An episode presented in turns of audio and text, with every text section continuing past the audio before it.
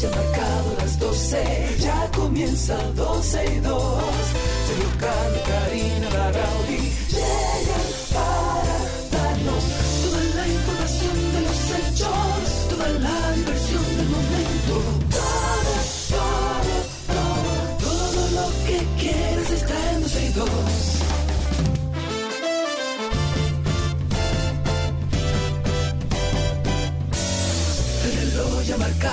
12, ya comienza 12 y 2.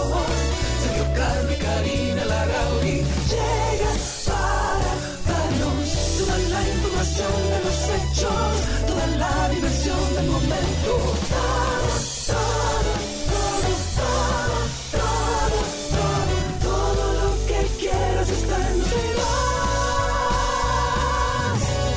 Saludos, buenas tardes. Hola, ¿qué tal? Bienvenidos. Hoy es lunes 28 de agosto del año 2023 y como desde hace 15 años, aquí estamos al mediodía. Ella que está en Tubi, yo Bueno, que yo estoy- tengo, yo tengo hace veintitantos Sí, años. sí, sí, pero que digo que estamos juntos al mediodía, tú y yo, a, a esta hora hace, Hace 15, 15 años. años, sí. Exactamente. Sin embargo, tú tienes 23 años que tú llegaste aquí.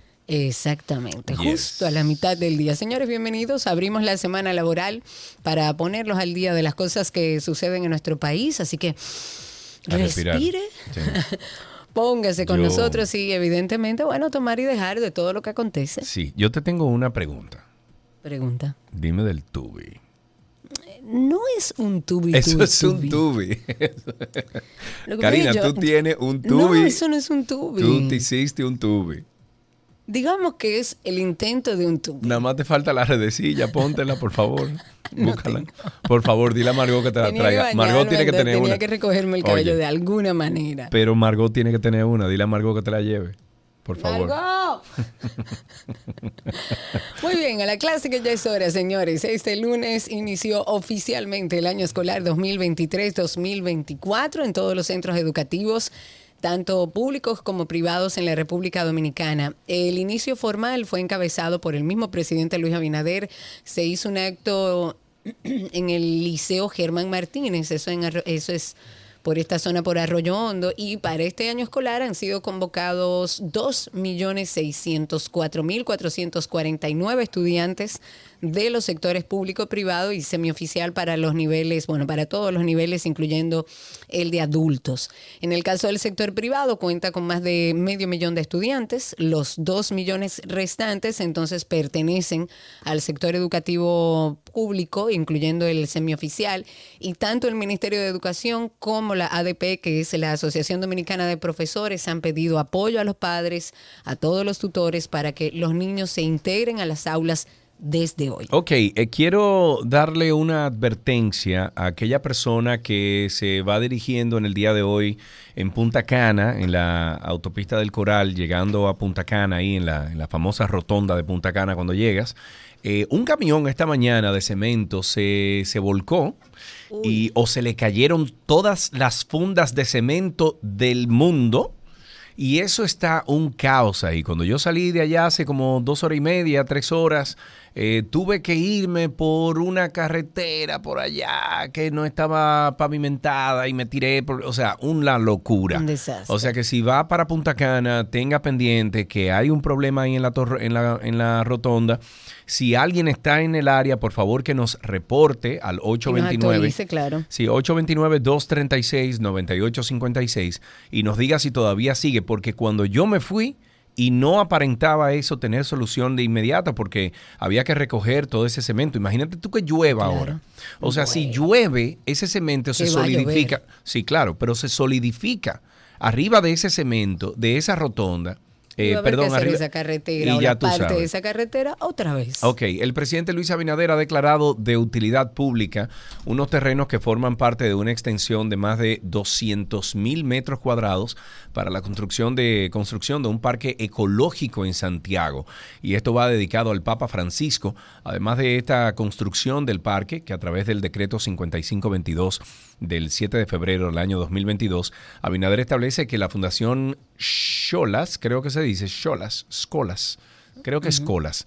Fundada. Escolas. ¿Escolas o Cholas? Escolas. Para mí es colas. Ok, bueno, pues Escolas, fundada por el Papa en el 2013, podrá instalar su sede en República Dominicana dentro de ese terreno. Este decreto establece que el Poder Ejecutivo indica eh, que el crecimiento demográfico y notable expansión del área urbana de la ciudad de Santiago de los Caballeros demandan la existencia de parques de recreación, esparcimiento, zonas verdes, bosques que contribuyan, ¿verdad?, a preservar el ambiente y a garantizar el equilibrio ecológico en esa ciudad.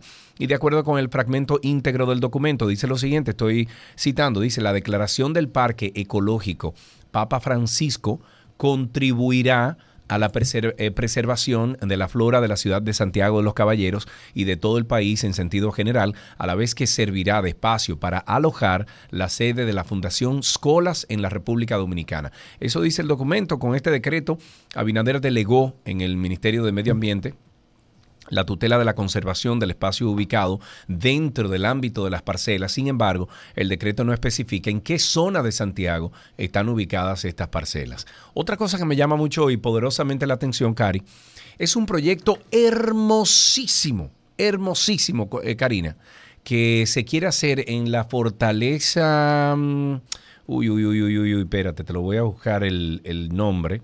En la fortaleza... Espérate, espérate.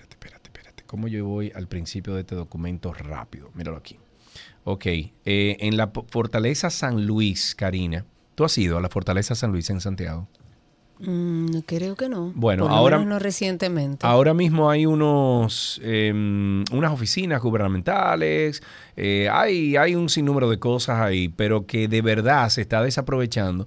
Esa fortaleza es hermosísimo, ese espacio ahí es hermosísimo, pero entiendo, ¿verdad? Que se está desaprovechando y así lo entienden también una cantidad de gente, eh, incluyendo unos arquitectos muy talentosos, que han propuesto un proyecto de, de- de esparcimiento para el lado histórico de Santiago de los Caballeros, para que siga creciendo como polo turístico para todo el área norte, y han propuesto, Karina, un centro histórico dentro de esa fortaleza que da la hora, el día, los minutos, los segundos. Una belleza han propuesto ahí. Ojalá que este proyecto le llegue al, al presidente de la República, ojalá que este proyecto le llegue, por ejemplo, a Patrimonio Nacional, ojalá que este proyecto, incluso la misma Milagro, ministra de, de Cultura, se incluya dentro de, de este, de este proyecto, Ojalá, porque. Karina está de verdad, yo vi el proyecto, me lo mandaron, serio, mira, para que tú veas de tu Santiago, no sé qué, y lo vi y eso sería fantástico, sobre todo para alimentar el turismo en Santiago de los Caballeros. Muy bien, entre otras cosas tenemos que hablar de, bueno, la violencia que lamentablemente la vemos en crecimiento en nuestro país. La gente está alterada. El hombre que hirió a otro, que ustedes habrán oído la noticia durante el fin de semana, ellos estaban haciendo una fila para comprar en un restaurante en el sector de Gascue y eh, este hombre es un sargento, sargento mayor de la Policía Nacional. Esto lo confirma una fuente que está vinculada a todo este proceso de investigación. Este sargento mayor fue identificado como Edwin Ricardo Mercedes, quien habría reaccionado de manera muy violenta cuando el ingeniero Darwin Peralta, de 40 años, se molestó y le dijo, compre y váyase. Gusano. Gusano, ¿Qué se pasó? Porque es una falta de respeto debido a que el agresor tardó como mucho consultando precios, parece que tardó un rato ahí consultando precios y no se decidía a comprar, pues bueno, se armó ahí como una situación. Según se explicó ayer a los medios, la esposa del hombre herido en una pierna, después de que la víctima le vociferó a la gente para que comprara rápido, pues el sargento mayor fue hasta su vehículo, tomó su arma y le disparó. O sea que fue eh, premeditado. Él tuvo el tiempo para Exacto, pensarlo. fue En premeditado. lo que iba al carro y se devolvía hacia Claro. el restaurante, él tuvo tiempo para pensarlo. Eh, Paola Félix, que es la esposa de la víctima, dijo que este altercado ocurrió alrededor de las 2 de la tarde. Ellos estaban esperando para ser atendidos en el restaurante de la Avenida Independencia, pero eso es un reflejo de la situación de violencia que se está viviendo en nuestro país, que muchas veces tiene que ver con salud mental. Porque, señores, de verdad, o sea, una persona en su estado normal, a, a nivel mental, se puede incomodar, te puede decir cualquier cosa, claro. se pueden incluso hasta llegar a agredir físicamente.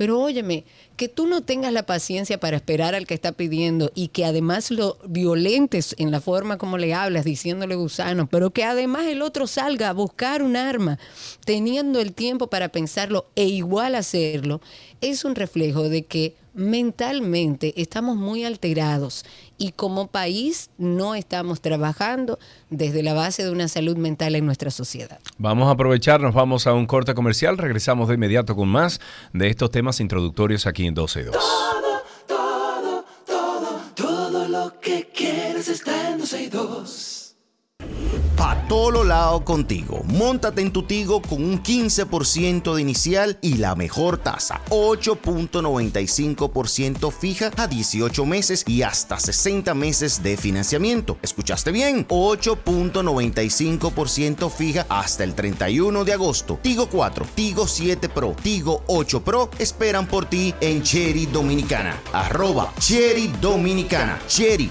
va contigo. 5 años o 150 mil kilómetros de garantía. 12 y 2.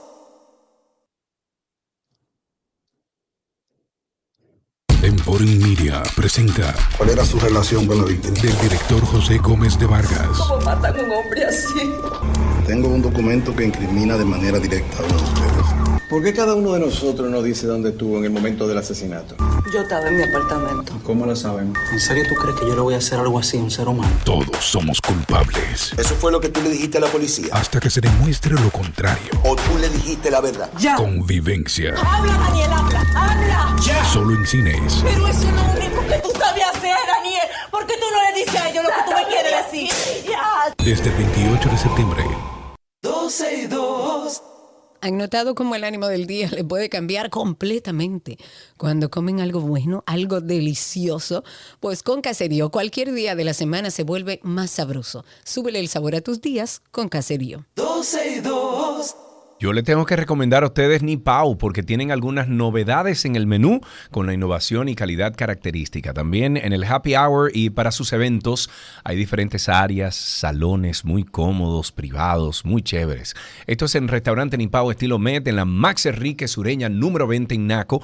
El teléfono es el 809-540-4899 y en redes arroba Nipau RD. En Propiscina podrás encontrar los equipos, accesorios y químicos ideales para tu piscina y spa. Con más de 27 años de experiencia te ofrecen en todo momento soluciones y respuestas ágiles, servicio personalizado y garantía que te aseguran la duración de sus productos con un perfecto funcionamiento y confianza. Visítalos en la avenida Roberto Pastoriza número 457 en Piantini y síguelos a través de Instagram como arroba propiscina para más información. Propiscina es la tienda ideal para el correcto funcionamiento de tu piscina y spa.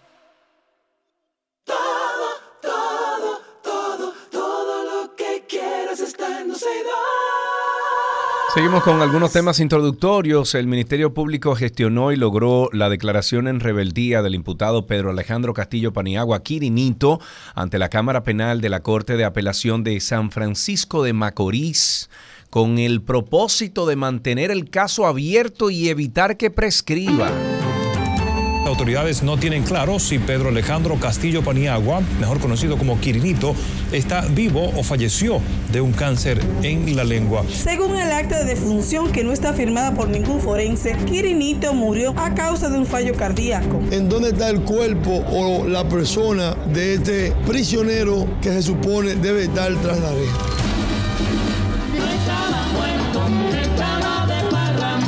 Ok, bueno, recordemos que Quirinito fingió su muerte hace seis años para evadir la justicia dominicana que lo condenó por un asesinato en el 2008 y también tiene fuertes, fuertes eh, vinculaciones con el narcotráfico. Y de acuerdo con un comunicado de prensa enviado por el Ministerio Público, en la audiencia en la que se, se conoció la solicitud de declaración en rebeldía, estuvo representado por los fiscales Eduardo Joel Velázquez Muñoz y José Ambioris Toribio Reyes. Quirinito cumplía una condena de 30 años de prisión, la cual fue reducida luego a 20. Su fuga se produjo mientras cumplía prisión domiciliaria en San Francisco de Macorís. Eh, Karina, yo, ¿y dónde está la cuestión que decía de los unos paneles solares aquí? ¿Dónde está? ¿Dónde? Ah, míralo ahí, ese me toca a mí. Dale, dale a la próxima, que me, me encanta esta idea que están proponiendo. Ok, eh, entre otras cosas, el Ministerio Público ha solicitado, eh, solicitado en el día de hoy ante la Oficina de Atención Permanente de Puerto Plata la imposición de prisión preventiva contra el comunicador Gabriel Domínguez. Él está acusado de abusar sexualmente de la joven Katie Santos Acosta, de 19 años, luego de supuestamente citarla en sus oficinas para una entrevista de trabajo. De acuerdo con la información que ha compartido la institución, Domínguez Vilorio fue apresado en su residencia en Sosúa en atención a una orden de arresto que fue emitida por esta oficina de Puerto Plata y por el Ministerio Público. Hay medios locales que han dicho que la presunta víctima es residente en el municipio de Montellano y denunció públicamente que tras eh, ver una publicación en una red social sobre una oferta de trabajo como secretaria de un canal de televisión, pues bueno, decidió aplicar. Luego del hecho, varias jóvenes se han presentado a la Fiscalía de Puerto Plata para denunciar supuestas acciones similares eh, cometidas por este mismo comunicado. Me encanta lo que voy a leer ahora, lo que voy a compartir con nuestros amigos oyentes, porque República Dominicana está evaluando los costos y beneficios de la instalación de un sistema de paneles solares flotantes en las aguas de los embalses del país, o sea, de las presas del país, para seguir aumentando la capacidad de generar energía eléctrica a partir de fuentes naturales. Y yo te voy a decir una cosa, Karina Larrauri. Tú y yo hablamos de esto hace como cuatro años. Sí, claro, hace muchísimo tiempo. Hace Porque como- ¿En qué país, en qué países que Mira, ya eso eh, se está hay haciendo? unos países, creo que en Canadá, que hay una gran cantidad de paneles solares que han puesto sobre las presas de, de Canadá o de una eh, ubicación o una locación de Canadá para evitar dos cosas. Primero, inyectar energía al sistema energético de Canadá, de esa región, de esa área. Y segundo, evitar la evaporación del agua en las presas. No sé si tú sabías que hay un alto porcentaje de, de pérdida de agua porque se evapora el agua que hay estancada en las presas eh, de- en diferentes lugares de- del globo terráqueo. Y la solución que han presentado en varios países, incluyendo Canadá, es poner los paneles solares flotando arriba de esa agua, o sea, encima de esa agua, flotando en agua de, presa, para evitar la evaporación y para mantener los paneles solares eh, eh, con buena temperatura. Porque el agua que está abajo, inmediatamente tú tapas el sol, el agua que está abajo no se calienta tanto, esa agua ayuda a que los paneles solares funcionen a una cantidad una, una temperatura mucho más bajita de la que opera un panel que está, por ejemplo, lo que tú tienes arriba de tu casa. Porque arriba de tu casa se calientan los paneles y se calienta el cemento. En este caso, el agua, como tiene una temperatura más bajita, pues ayuda a controlar la temperatura del panel, haciéndolo más eficiente. Entonces, me encanta esta idea, esta información fue compartida en el día de ayer por el vicepresidente ejecutivo del Consejo Nacional para el Cambio Climático y el Mecanismo de Desarrollo Limpio, el señor Max Puy, que lo hemos tenido aquí en el programa varias veces. Eh, esto fue tras participar en la quinta reunión del Comité Regional para Latinoamérica y el Caribe de la Alianza Solar Internacional. Puy dijo que este organismo podría canalizar la asistencia técnica y el financiamiento necesario para la instalación y establecimiento de un sistema de generación de energía eléctrica fotovoltaica, aprovechando la superficie acuática de algunas presas del país. Que por cierto, Cari, ese sistema que tú tienes en tu casa, yo, tú, yo, tú, y llamara a la compañía que te instaló y le preguntara si ya ellos tienen el equipo nuevo, el, el inversor nuevo, que es online todo el tiempo, o sea, es, está prendido todo el tiempo. ¿Para qué? Para que tú durante el día no utilices la electricidad que te, que te facilita Edesur, sino que tú funciones. Primero, la prioridad de los paneles es cargar tu banco de batería. Ah, no, tú no tienes batería. No. No, perfecto. Pues Acuérdate entonces... que yo estoy conectado al sistema. Ok, ok, pues mejor todavía, porque oye, ¿qué es lo que pasa? Tú ahora tienes la oportunidad, si cambias el equipo, si cambias el inversor, hay uno nuevo eh, que yo estoy viendo, es un alemán, de marca alemana, que lo que hace es que funciona online todo el tiempo. Entonces, si tú tienes una producción en tu casa de, ¿de cuántos kilos tú tienes una producción? Tú no sabes. Eh, creo que son seis. Bueno, tiene, no, tiene que ser Seis o más. siete kilos, sí. Que- Porque a mí me pusieron lo que yo consu- en función de lo que bueno, yo pues, consumía. pues si tú tienes 6 kilos, ahora con esa producción de 6 kilos que tú tienes ahí en ese techo, tú suples directamente la energía de tu casa, ¿ok? Y además, si hay un excedente, ese tú lo vendes. A diferencia que como... No, porque a diferencia de ahora, tú funcionas todo el tiempo conectado a Edesur, pero tú vendes constantemente y por eso es que se cancelan las, las facturas. Esto es Exacto. diferente, esto es diferente. Tú vas a funcionar en tu casa con energía renovable, full, o sea, full time, 100%. Todo el tiempo, ajá. Exacto. Y si hay alguna necesidad de tu casa, por ejemplo, que tú eh, prendas todos los aires, lo que sea, y tú no tengas la potencia o, o la capacidad de tú suplir tu potencia, entonces lo que hace es el sistema, ese, ese inversor nuevo que hay, esa tecnología nueva, que comienza a tomar ligeramente de la calle, o sea, de Desur, lo De que tú necesitas. Si tú produces Pues, 6 está muy bien. y necesitas 6.8, los 800 lo toma de Edesur. Es, óyeme, eh, maravilloso. Yo creo que deberías de verlo. Y todo el que tema- tenga un sistema fotovoltaico también debería de llamar a la compañía que le instaló y le pregunte, mira, tienes el, el- el- el inversor online, lo quiero cambiar. Y llévese de mí, que usted va a triunfar. Va a triunfar. Bueno, hablemos un poco de la situación de Haití, que sigue siendo muy preocupante, triste también. Hay al menos siete personas que perdieron la vida el sábado a manos de una banda armada. Esto fue un ataque eh, perpetrado contra los integrantes de una marcha que se había convocado. Eh, la, la con- la convocatoria la hace un pastor cristiano allá en Haití, en donde algunos 10 manifestantes fueron heridos, otro grupo fue secuestrado. Este ataque se registra al norte de la capital de Haití. Es una zona totalmente controlada por un poderoso grupo armado que está dirigido por Jeff que desafía habitualmente a la Policía Nacional. Y según las informaciones que circulan, sobre todo en la prensa local, al final de la propuesta hubo miembros de la banda armada que abrieron fuego contra los manifestantes, o sea, sin mirar hacia dónde.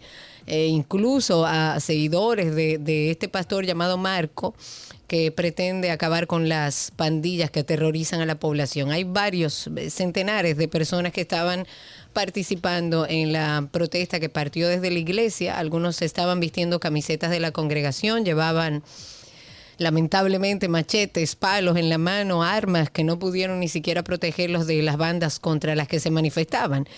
Y de acuerdo con los medios de comunicación locales, o sea, en Haití, el número de víctimas podría ser mayor en las próximas horas, según lo que se ha leído, y califica de masacre Qué este cuestión. ataque perpetrado por la banda. Qué cosa con Haití, Dios mío. No, una situación terrible. No, y, y que yo estuve averiguando sobre Kenia y la intervención que le quieren hacer o la ayuda que están sí. ofreciendo. Señores, Kenia no es el mejor país para eso.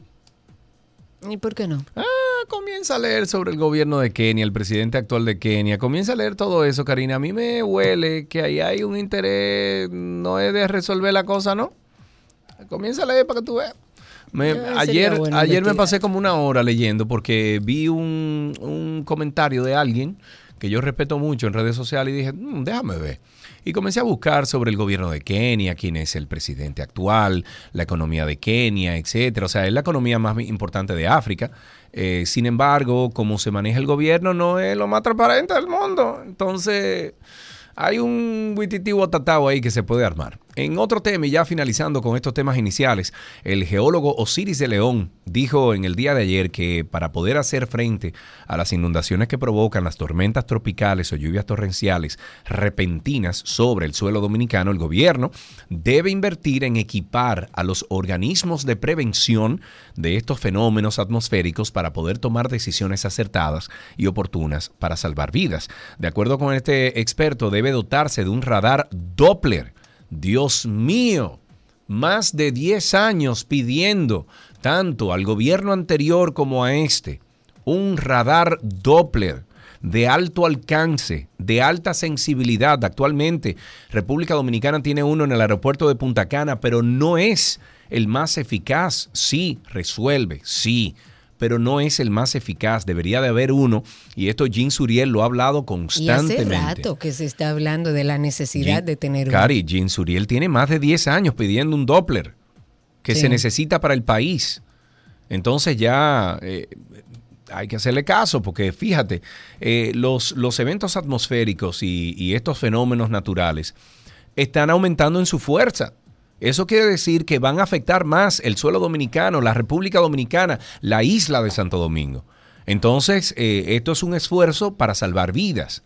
Un Doppler, un radar Doppler, no sé exactamente dónde se ubicaría, eso ya los técnicos sabrían, pero un radar Doppler puede ayudar mucho a evitar desgracias en este A país. prevenir, a tomar acciones preventivas frente a cualquier situación. Claro. Ya para finalizar, comentemos sobre, bueno, luego de no poder avanzar con todo el procedimiento de juicio político contra la Cámara de Cuentas, eso se quedó eh, como atascado. El presidente de este órgano, que es Janel Andrés Ramírez, ha solicitado al Senado de la República que designe una comisión que los acompañe que acompañe a este órgano en el proceso de elaboración de presupuesto de esta entidad del año que viene. Esta solicitud la remite el mismo presidente de la Cámara de Cuentas, lo hizo el pasado 17 de agosto, fue leída de hecho en la última sesión del Senado enviada a la Comisión de Hacienda, perdón, para su estudio.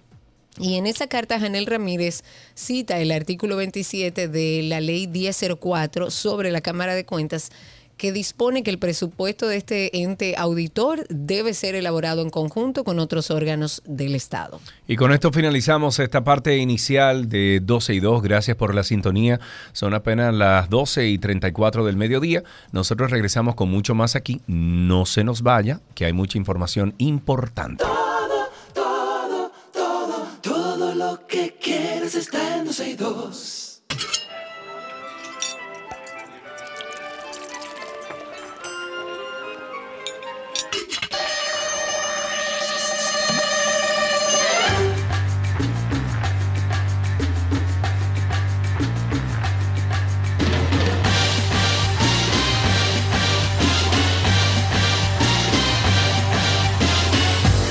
Sí, señor, estamos en receta imposible, pero vamos a llamarle la receta. mm, La receta. eh, dame, un, dame un nombre, Nicolás. ¿La receta qué? Imposible. No, ¿Por qué no. no tiene otro nombre? Semi imposible, ¿Semi? porque a veces Se llama sí. semi enviar en A 15 veces años llegan, dos recetas, a Nicolás. veces no. A veces llegan, a veces no. Nico, buenas tardes. No le haga caso a Karina, que tiene un tubo y puesto. Buenas. Mujer que se ponga un tubo y no se respeta y salga en cámara. Oh, pero ven acá. Dime, Nico, ¿cómo estás? Nicolás, ¿cómo estás?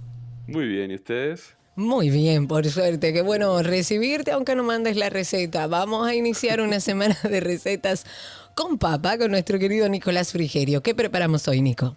Antes te quiero hacer una pregunta. ¿Vas a ir A al súper con el tubi puesto o, o no? Ya estuve en diferentes lugares. con mi cara dura, feliz. Está bien, está bien, está muy bien. Eso es personalidad. Claro. Bueno, vamos- amigo, ¿qué preparamos Esta hoy? semana, esta semana tenemos una semana de papa. Ese tubérculo tan versátil que nos Uy, permite absolutamente todo. Eh, y nada, en, la- en esa infinidad de recetas, vamos a empezar por una que es uno de los clásicos de, de la gastronomía, que tiene su ciencia, pero eh, la vamos a simplificar como para que en casa eh, no tenga ningún fallo, o por lo menos minimizar las opciones eh, a lo mínimo posible. Y son las papas, eh, el gratén de papas o las papas dauphinoise, es como se llama realmente, que son esas papas eh, que se cocinan con crema, que se gratinan luego, que quedan bien doraditas, que son espectaculares para una guarnición de cualquier carne. Eh, o, si lo prefieren también, puede ser perfecto como una comida, no es ligera porque tiene queso, tiene crema, pero puede ser un, poquito de la papa y una ensaladita y bueno, al final termina siendo algo más o menos eh, ligero, pero no tanto.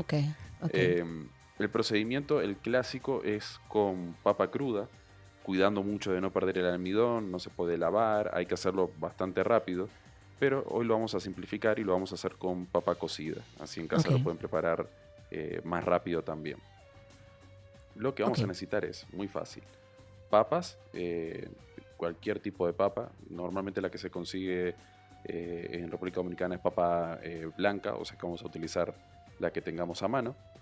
Tratar de que sea papa que esté un poquito eh, viejita, que no sea papa tan fresca, que a veces, cuando, o tan nueva, que, que la ven a veces que está como un poquito verdosa la, la piel, la cáscara, es a tratar de dejarla un poquito eh, fuera de uso para que se vaya poniendo más viejita y así se va poniendo un poquito más rica. Si no va a estar, eh, va a tener una textura muy fuerte y un sabor que no, no- no está tan rico. Entonces, lo que vamos a necesitar, como les decía, es papa, mantequilla, ajo, algún queso que se funda. En este caso a mí me gusta muchísimo utilizar queso emmental porque se funde sí. bien y tiene un sabor bien particular y bien rico. Pero pueden utilizar el queso que les guste o incluso pueden utilizar combinaciones de quesos, llegando a poder usar también algún queso azul, algo ya un poquito más eh, potente, eh, que le, le va a dar un aporte ahí bien, bien sabroso.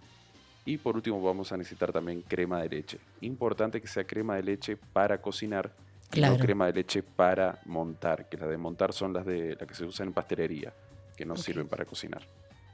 Procedimiento, muy fácil. Lo que vamos a hacer es, lo primero, vamos a lavar un poco las papas con la ayuda de, un- de una esponja o un brillo. No las vamos a pelar y la vamos a lavar solo bajo el chorro de agua, sin jabón o sin cualquier desinfectante, o sea, solo bajo el agua para quitar un poquito la tierra. La vamos a colocar en una olla con agua a temperatura ambiente y la vamos a llevar al fuego. Cuando ya comienza a hervir, ahí comenzamos a prestarle un poquito de atención, pero la idea es que esto va a tomar, depende un poco del tamaño de la papa, pero unos 40 minutos, media hora aproximadamente. Lo importante es cuando la pinchemos con un cuchillo o un tenedor o un pincho, lo que sea, todavía tenga un poquitito de resistencia, que no esté eh, tan, tan, tan cocida. Si se pasan de cocción, no pasa nada tampoco. Pero lo ideal es que quede un poquitito todavía en el centro eh, por cocinar. Cuando está en este punto, las retiramos del, del agua y las dejamos enfriar a temperatura ambiente. Mientras están ahí a temperatura ambiente, mientras van enfriando, vamos a hacer la mantequilla y vamos a ir rallando el queso también. Para la mantequilla, muy fácil. Vamos a poner la mantequilla en el microondas, unos 10 segunditos, 15 segundos. La idea es que se funda un poco. No tiene que quedar líquida ni siquiera, sino que quede como mantequilla pomada. Si quieren Ok. también esto lo pueden lograr sacándolo de la nevera un ratito antes y listo. El ajo lo que vamos a hacer es un diente de ajo nada más, no demasiado. Lo vamos a picar un poquito, a grosso modo, eh, en la tabla y luego con el mismo cuchillo lo vamos a aplastar un poco como para hacer una pasta de ese ajo o lo más que quede lo más pastoso posible. Ok. Si queremos lo podemos picar bien chiquitito, pero lo mejor es que quede como una pasta. Y ese ajo lo vamos a agregar a la mantequilla. Ahí ya tenemos una mantequilla de ajo bien rica. Mientras qué tanto rico. también vamos a ir rallando el queso. Vamos a buscar el recipiente donde vamos a preparar esta papa, que debe ser un recipiente con, con profundidad y que pueda ir al horno. Y vamos a tomar esa mantequilla que hicimos y vamos a embadurnar todo ese recipiente. Me encanta esa palabra, embadurnar. Eso es, póngale mucho. Sí, exacto. ¿no? Yo no, sé, no, no- no tengo como otra, otra palabra para, eh, para esa acción. Es Claro. embadurnar. Llénelo Eh, todo claro. por todos los rinconcitos, que no quede nada ahí sin mantequilla. Le va a dar un sabor increíble. Entonces, lo que vamos a hacer es, ya cuando tenemos el recipiente embadurnado, vamos a tomar las papas y las vamos a pelar con ayuda de un cuchillo o con una cuchara. Van a ver que se pela muy fácil después que están eh, cocinadas. Y lo que vamos a hacer es, vamos a cortar las papas de la- lo más regular posible, de unos medio centímetro quizás, no demasiado grande. Eh, así podemos hacer varias capas. Si las cortamos muy grande, nos va a quedar poquitas capas. Y lo rico de esto es que sea papa, queso, papa, papa queso. eh, y ahí está bien, bien sabroso todo.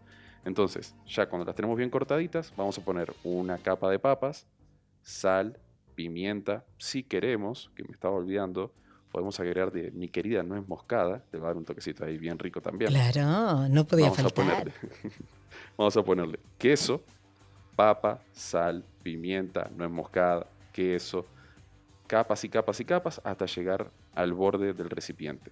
Ya cuando llegamos al borde del recipiente paramos y vamos a agregar la crema de leche. La crema de leche, la cantidad es, vamos a ir agregando poco a poco y cuando vemos que se va asomando por alguno de los huequitos, que siempre quedan huecos entre las papas, porque la papa es redonda, ahí cuando se empieza a asomar, ya paramos, no agregamos más crema de leche. Ponemos una última capa de queso y lo llevamos al horno a 360, 370 grados Fahrenheit aproximadamente por 45 minutos. Ya pasado este tiempo, pinchamos, nos aseguramos de que las papas estén bien cocidas, Retiramos del horno, vemos si le falta un poquito de color y, en- y- y tenemos un broil en el horno, pues le damos un toquecito de broil para que se tueste bien ese quesito, se dore bien. Si no tenemos ese, eh, la posibilidad de tener un broil, lo que hacemos es que subimos la temperatura del horno a 420, 430, bien fuerte. para que entonces le dé ese, ese golpe de calor agresivo y lo tueste bien. Retiramos del horno, dejamos que se enfríe un poquitito porque esto está muy caliente, cortamos, servimos y listo. Y listo, ahí tiene una receta imposible que no va a estar en nuestra página, pero siempre lo dirigimos al usuario de Instagram de nuestro querido Nicolás. Es Nico el Chefo. Nico el Chefo. Nico, muchísimas gracias.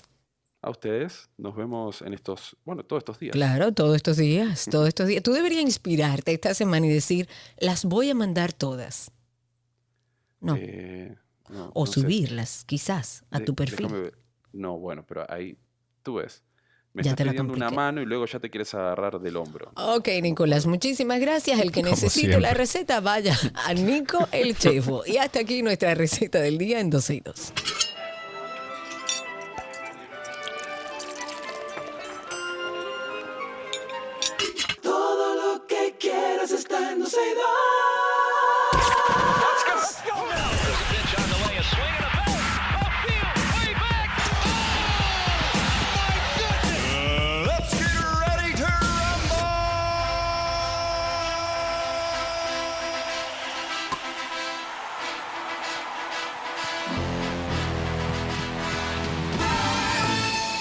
Arrancamos con béisbol. Las Águilas Ibaeñas y los Tigres del Licey aceptaron los términos preliminares de un acuerdo para jugar una serie de exhibición en el City Field de Nueva York. Esto es en noviembre próximo, de acuerdo con una circular.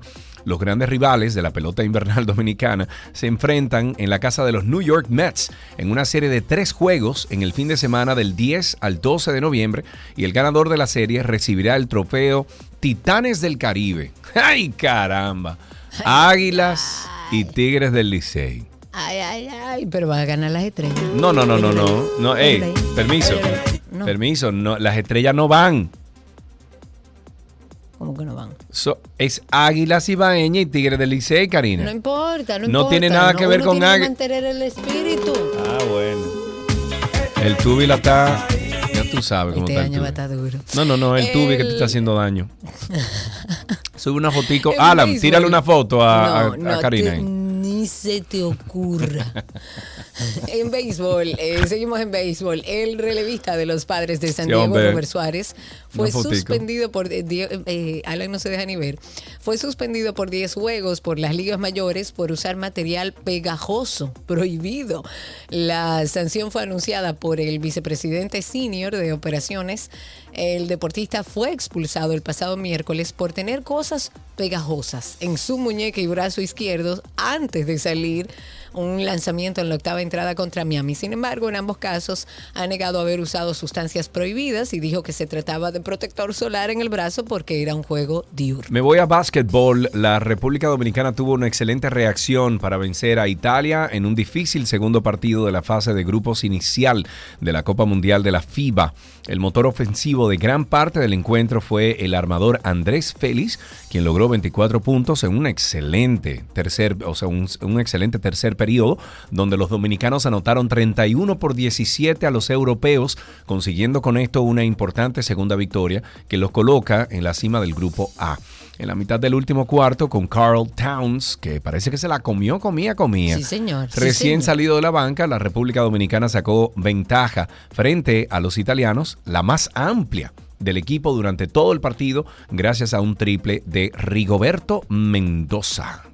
En fútbol, Lionel Messi se estrenó en la MLS con un gol a los 89 minutos para que su Inter Miami derrotara 2-0 a los Red Bull de Nueva York y rompiera una racha de 11 partidos sin ganar con lo cual salió del fondo de la tabla de posiciones. Luego de ingresar a los 60 minutos, el campeón mundial argentino remató con el arco vacío luego de tirar una pared con su compatriota Benjamín Cremachi. Por primera vez en su aventura en el fútbol estadounidense, Messi quedó en el banco de suplentes para su primer partido de la Liga Mayor, sin participar en el calentamiento. El gol de Messi, con la colaboración de Jordi Alba y Busquets, sus ex compañeros en Barcelona, y el del volante paraguayo Diego Gómez a los 37 minutos hicieron rugir de felicidad el estadio. El partido atrajo a 26.276 aficionados a la cancha de los Red Bull, una cifra récord también para el club.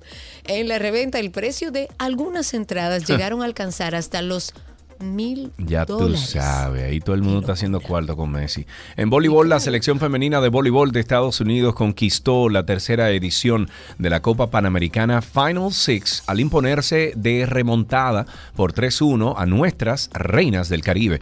Las norteamericanas se corona- coronaron invictas con seis victorias al derrotar a la selección nacional, quienes habían ganado el primer parcial por 24-26, ¿El pero se primer di- qué, Sergio? el primer el primer parcial.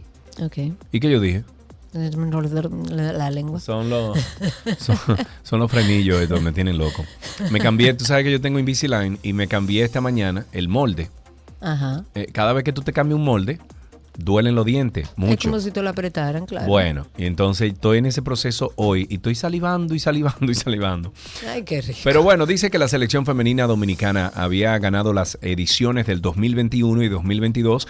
Las estadounidenses dominaron los ataques 132-117, los bloqueos y los servicios en un partido que duró dos horas y 10 minutos. Ahora todas las selecciones participantes en la Copa Final Six 2023 viajarán a Canadá para competir en la Copa Continental. Finalmente, en tenis de mesa, el equipo junior de la República Dominicana logró tres medallas de oro y Cuba ganó otra en las competencias por equipo del Campeonato Infantil U11, U13 del Caribe Tenis de Mesa. Esto se celebró en el pabellón de ese deporte en el Parque del Este. Los jovencitos seleccionados alcanzaron además tres preseas de plata y dos de bronce, mientras que Jamaica logró un plata, un bronce y Aruba obtuvo una presea de bronce. El torneo, que contó con atletas infantiles de seis países, fue organizado por la Federación Dominicana de Tenis de Mesa con el respaldo del Ministerio de Deportes. Bueno, y para finalizar en Fórmula 1, el neerlandés Max Verstappen de Red Bull reforzó aún más su ventaja al frente del Mundial de la Fórmula 1 al ganar en el día de ayer por tercera vez seguida el Gran Premio de los Países Bajos que se disputó en el circuito de Zandvoort. Hmm, ¿Dónde será eso? Donde el español Fernando Alonso Aston Martin acabó segundo y firmó su séptimo podio de la temporada, el 105 en la categoría reina. Verstappen, solamente con 25 añitos, logró su undécima, undécima perdón, victoria del año, la 46 en la F1, al ganar por delante del doble campeón mundial, eh, que firmó además la vuelta rápida y confirmó su tercer puesto en la clasificación general y del francés Pierre Gasly Alpine. Me cae muy bien en la serie de Netflix ese muchacho súper cool. Y en una carrera en la que el otro español, Carlos Sainz, también me cae muy bien, acabó. El único que me cae mal es Verstappen, en realidad. Verstappen. Loco, ese tigre es un... oh, no, indeseable ese tigre. Es un poco complicado. Indes- y él dice, oye bien, que él dice que él no es así, que es la serie de televisión, o sea, Netflix, que lo ha puesto a él como un monstruo, pero que él en realidad no es así. Bueno, Mm. habrá que ver si, Mm. si sus cercanos dicen lo mismo. Antes de finalizar, vamos a recordarle Karina y Sergio After Dark. Es nuestro podcast donde hablamos de salud mental y bienestar. After Dark. ¿Tú entiendes, Karina, que tú has sufrido un miedo irracional de estar, por ejemplo, en lugares de donde es difícil escapar, espacios exteriores o cerrados y con mucha gente, muy concurridos? Mire, Sergio, la respuesta es sí. Yo te pregunto esto porque este es uno de los síntomas que puede sufrir una persona que atraviesa eh, la agorafobia. Definitivamente cuando vamos a hablar de agorafobia tenemos que entender que es una sensación difusa, desaprensiva que se desata en tu cuerpo, en tu cerebro, donde tú tienes miedo no solamente a espacios abiertos, sino a estar en cualquier espacio donde tú no te sientas seguro. Es un tema que tenemos que tratar, que tenemos que hablar, porque mucha gente no lo entiende. Le suceden cosas como esta. Me da miedo manejar, me da miedo hacer cosas que hacía antes, me da miedo estar en un grupo grande de personas. ¿Se puede uno sanar de la agorafobia y de la ansiedad? Sanar, sanar, así como que desaparezca, pues... Karina y Sergio. After Dark. Karina y Sergio After Dark en todas las plataformas de podcast nos buscan como Karina Larrauri Podcast o Sergio Carlo Podcast o sencillamente usted va a entrar en Google y en Google usted pone Karina y Sergio After Dark. Let's go.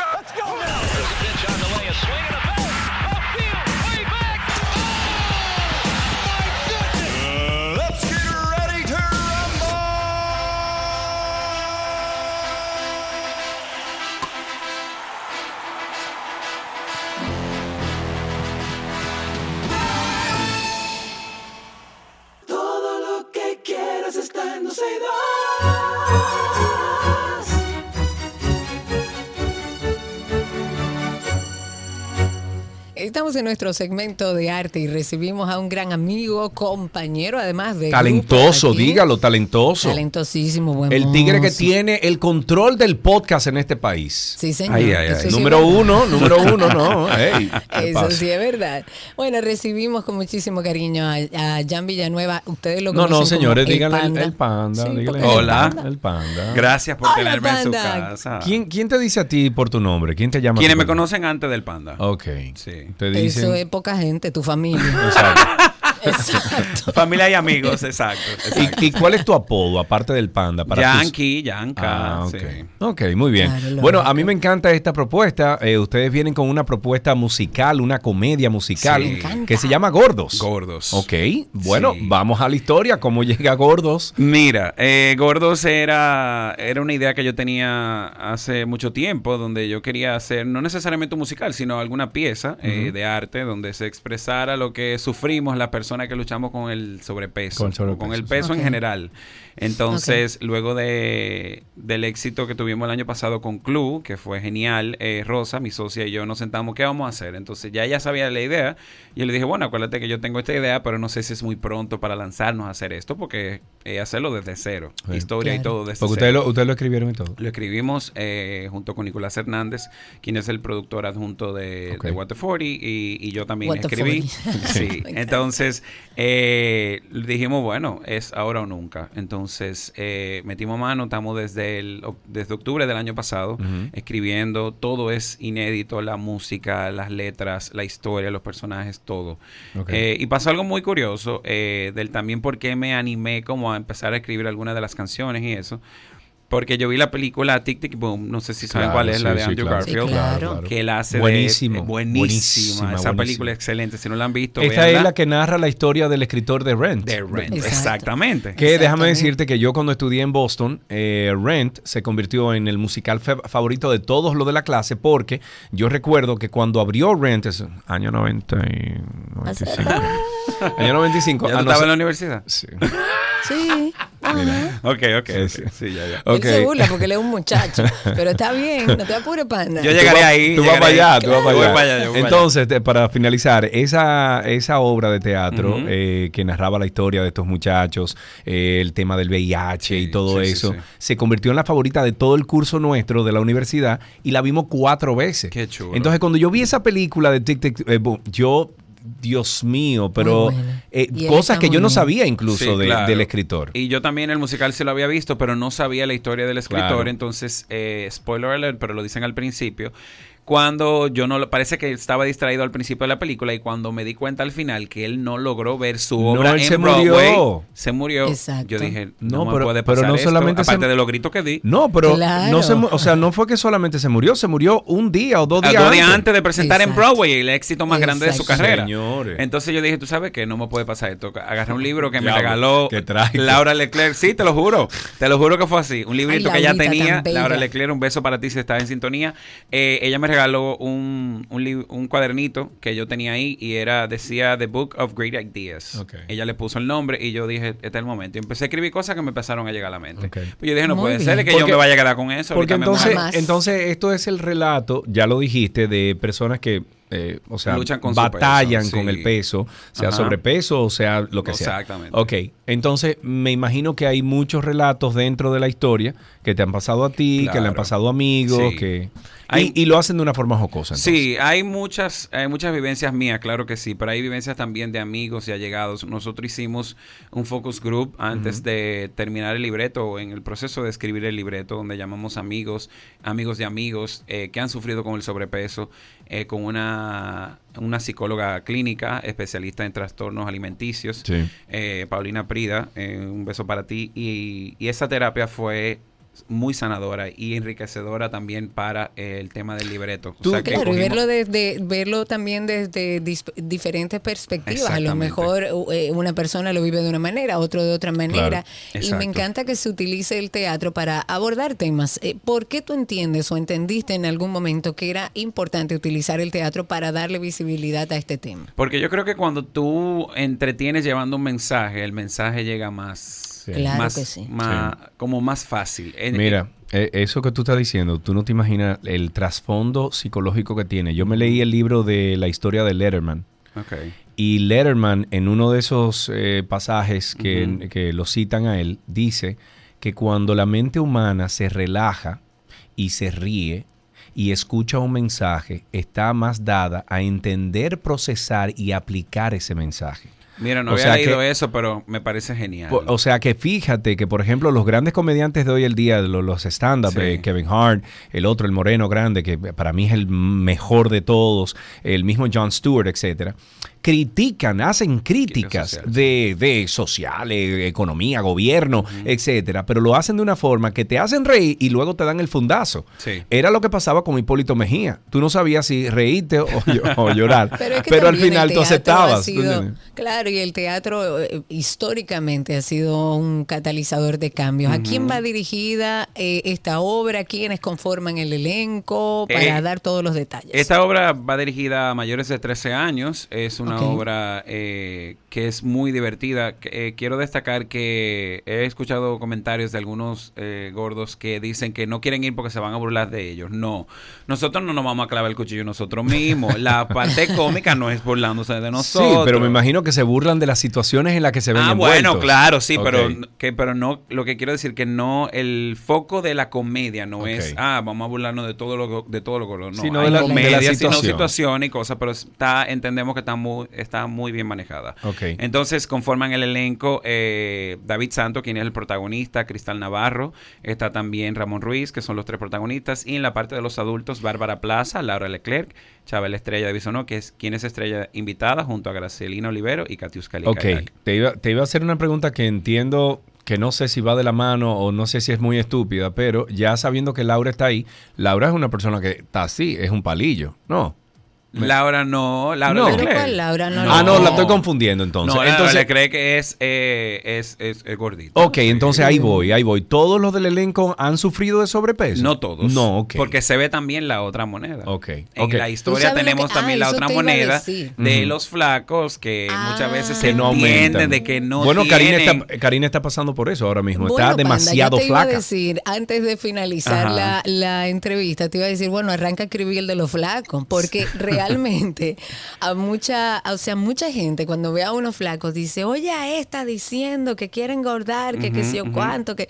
Señores, también eh, lo- los extremos nunca son buenos, Sí. eh, ni para la salud, ni para la aceptación social, que, yo, que yo creo que eso es lo importante de darle visibilidad. Todo el mundo somos distintos, tenemos genética distinta, o nos cuidamos y nos alimentamos de forma distinta. Sí. ¿Cuándo y dónde va a ser esto para estar ahí en primera fila? Esto va a ser a partir del 8 de septiembre, dígase el viernes que viene ya. No lo quiero mencionar mucho para que no me un nervio, ataque al corazón, pero sí.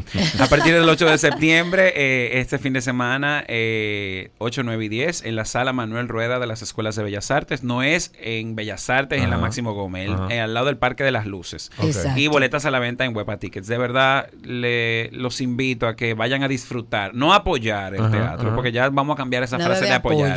de Disfrutar del Claro, teatro claro. local, del talento de todos estos muchachos que están dándolo todo desde mayo de este año. Hemos estado ensayando sin parar, ensayando sábado, domingo, hasta ahora, tardes, eh, horas tarde en la noche, para llevarles a ustedes un espectáculo de calidad. Así se llamaba un programa de milagro tarde en la noche. Ah, sí. Claro. Claro. No lo, yo creo que no lo vi, yo estaba muy chiquito. Pero Es demasiado joven. que yo soy es joven. que el ¿Qué edad tú tienes? 34. No es joven. Bueno, ¿Cómo más que, que tú no? sí. Mira, antes de irte, antes de irte, Panda, mencióname uno de esos, de esos eventos que eh, no, no necesariamente del teatro, pero que a lo mejor tú has pasado o que ha pasado algún amigo tuyo, que sea jocoso. que, Ok, sí. que tú digas Te como. voy a contar Ok, uno. a ver, a ver. Íbamos saliendo de microteatro en la zona colonial, pedimos un taxi eh, de estos que tú pides por una aplicación, ¿verdad? Para no mencionar el nombre. Ajá, ajá. Y éramos como seis gorditos. Y veníamos caminando y, y pedimos, tú te estás riendo, tú ni sabes por dónde vas. Yo me imagino. que- Pedimos un minibús, no fue que pedimos un- Ah, un ok. Sirion de esos chiquitos ni nada de eso, un minibús y el, el chofer bajó el vidrio. ¿Son ustedes los que van? Sí, no, demasiado gordo. Y se fue. No, mentira. Nos dejó en la acera de la zona. Wow. En verdad ese momento fue como en shock, pero después nos reímos porque el tipo Sí, bajó el video. Era un minibús, serio. O sea, no te estoy hablando que eso era un carrito, porque Sí, no claro, te digo, no claro, íbamos a abusar. claro, claro. Pero Claro. él nos dejó en la acera. Eso Señor, pasa. oigan Dios eso. mío, bueno. Y qué bueno que puedan tomarlo con sentido del humor y exponer esto a través de, del teatro. De Ay, verdad sí. que los felicito, Gracias. conociendo el elenco que hay ahí, eso va a ser sin desperdicio. Así que les recordamos, viernes 8 y sábado 9 de septiembre a las 8.30 de la noche y el domingo 10 de septiembre A las a las 7:30. 7.30. Y si me Esto permite, es- perdón, sí, claro, decir claro. que tenemos una canción ya en Spotify original Ah, sí. que se llama Oh. Odio Pesarme. Sí, el, Búscala ahí, eh, Seri. búsquenla. Ah, Cónchale, que no- en no tengo cómo Spotify, Odio. Pesarme. eh, si usted la busca, la puede escuchar. Odio para que usted vea más o menos una, una probadita de lo que usted va a ver en este musical que hemos estado pe- preparando. Ah, míralo aquí. Eh, son gordos el musical. Ajá, así es. Bueno, pero es que.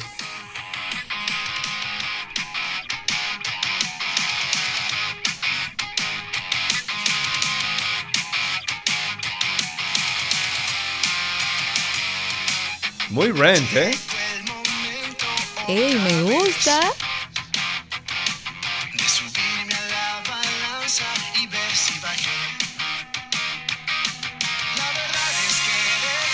¿Ese eres tú? No, ese es David, el protagonista.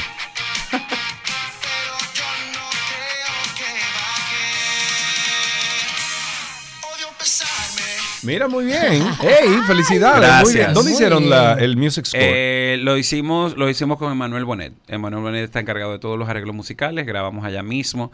Ayer precisamente estábamos terminando de grabar de grabar todo el soundtrack porque va a estar disponible en algún Wow. momento eh, más adelante. Miren, señores, ojalá que esto lo puedan pasear por toda Latinoamérica. Ese es mi sueño. De hecho, Bueno. escribimos el libreto Ah. en español neutro para cuando nos llamen de México pasarle el mismo. No Bueno, muy bien, felicidades. Fel- a lo mejor esto se convierte en una tendencia en Latinoamérica, ojalá. Amén. Amén. Gracias. Muy bien. Bueno, pues eh, el Panda estuvo con nosotros aquí hablando sobre esta comedia musical, se llama Gordos, y está desde el viernes 8 y sábado 9 de septiembre a las 8.30 y el domingo 10 de septiembre a las 7.30. Esto será, será en la sala Manuel Rueda. Boletas a la venta en Huepa Tickets y también más información en arroba el panda que anda. Hasta aquí arte en 12 y 2.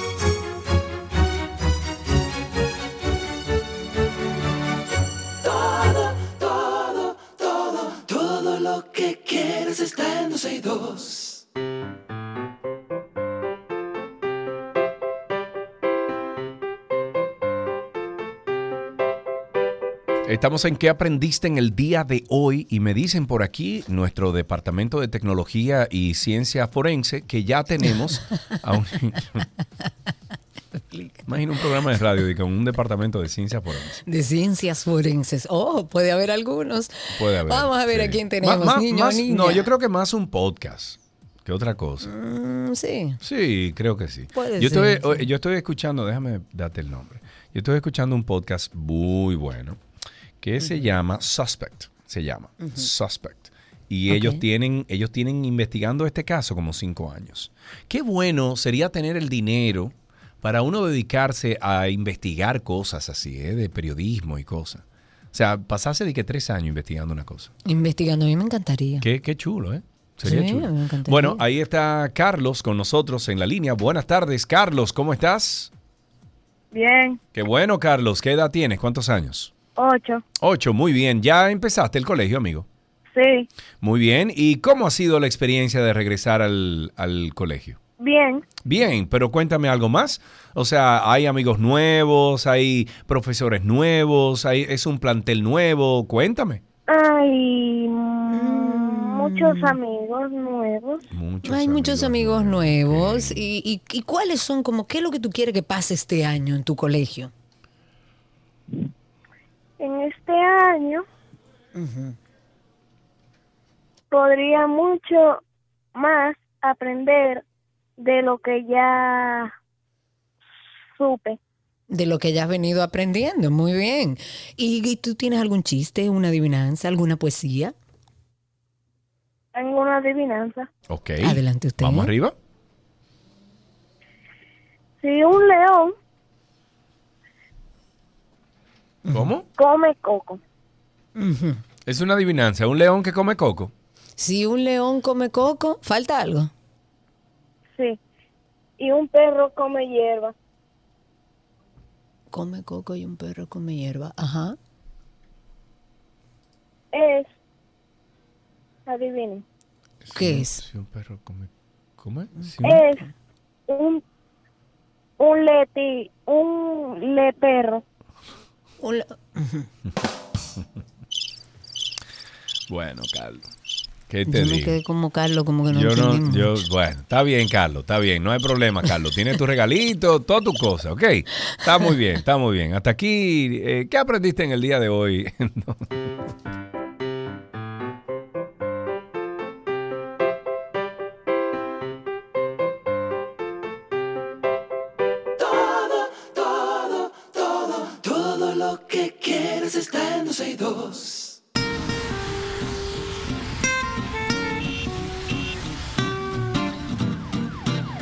Tránsito y Circo llega a ustedes gracias a nuestros amigos de Petronas Cintium, el lubricante que combate el calentamiento del motor. Desde ahora, amigos oyentes, comiencen a llamar al 829-236-9856. Es el teléfono aquí en 12 y 2, 829-236-9856, nuestro teléfono aquí en 12 y 2. Cuéntenos cómo está todo allá afuera. A través de Twitter Spaces también pueden comunicarse con nosotros. Por ahí estamos en vivo, nos escuchan en vivo y pueden también participar. Solamente tienen que buscarnos en Twitter como 12 y 2 y por ahí le va a salir unos circulitos. Clique encima y así ya nos escucha. Cuéntenos cómo está la calle, el tránsito y el circo. Ay, Dios mío, para ponernos al día con algunas de las cosas que van sucediendo en nuestro país antes de recibir sus llamadas, Héctor Acosta, el Torito, él es, recordemos, senador de la provincia de Monseñor Noel, él ha dicho que ya es tiempo de que los policías y los militares de la República Dominicana se le, se le reconozca el derecho de poder acudir a las urnas y ejercer su voto en las elecciones. Aunque reconoció que es, eh, que es el Congreso Nacional o es al Congreso Nacional que le corresponde decidir mediante una modificación a la Constitución que los policías y los militares puedan tener derecho al voto, él ha dicho que en lo personal sí está de acuerdo con la iniciativa. Dijo, y cito, no soy quien para dar el banderazo final, para eso... eh, pero sería interesante. Vamos a esperar a ver no. qué decide el Congreso, que No. son los que crean las leyes a nivel personal. Me gustaría, ya que son seres humanos al igual que nosotros. No, no, no. O sea, sí son seres humanos igual que nosotros, pero no, ahí hay un conflicto muy grande. eh, que un militar también participe Claro. de la política. Eso desde hace mucho se estableció. Vamos Se con al- sí, sí. Eh, Vamos con algunas llamadas 829-236-9856 y tenemos a People en la línea. Hola People. Hola, Mira Railsa, ¿dónde tú estás metida? yo estoy aquí ya. No, ya llegué. ¿dónde tú estás metida? Porque tú tenías mucho que no llamaba a este programa. Sí, no, que me, me voy por dos meses a la terapia del chiquito. Eso Ah, es. Salgo ok. dos meses, pero lo sigo escuchando. Está por allá. bien, está bien, está Mira. bien. ¿Cómo va todo con la terapia? Bien. Viendo, gracias a Dios, todo súper bien. Excelente. Ahora viendo estos cambios en estos semáforos de ojalá y de verdad funcione, se me ocurre como la idea con la pregunta que le hicieron al niño ahora en ¿qué aprendiste hoy? Y un paréntesis, Karina, tú te tienes que ver bien aunque sea en tu vida. Deja, deja- Muchas Oye, gracias, muy Eh, amable. no sé, no, no sé, no, no sé, ¿Por qué no no sé. ponen la clase en los colegios de, de sobre todo eso de civismo, de, de, de cómo eh, manejar, de las leyes de tránsito? ¿Por qué no ponemos eso los dos últimos años de colegio? Estoy de acuerdo y aquí lo hemos dicho muchísimas veces, Railsa. Un beso Adiós. grande para ti. Tengo a través de Twitter Spaces a nuestro amigo Triple Maduro que está ahí con nosotros. Adelante, amigo, cuéntanos. ¿qué tal? ¿Me escuchan? Perfectamente bien. Eh, para comentar algo sobre la policía eh, de Karina Larrauli la semana pasada y su experiencia ahí en la zona colonial.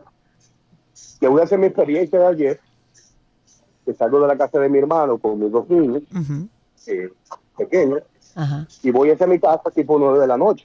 ok, Y me para un retén de la policía. ok. y yo me paro a la derecha. Bajo el cristal de mi vehículo y cuando llegan dos policías, uno le dice al otro, no, no, no, déjalo ir que anda con dos niños. Yo no sé qué significó eso, porque si yo hubiera andado solo, entonces, ¿qué pasa? No, pero repíteme otra vez, ¿qué te dijo qué? Me dijo, déjalo, déjalo, que anda con dos niños.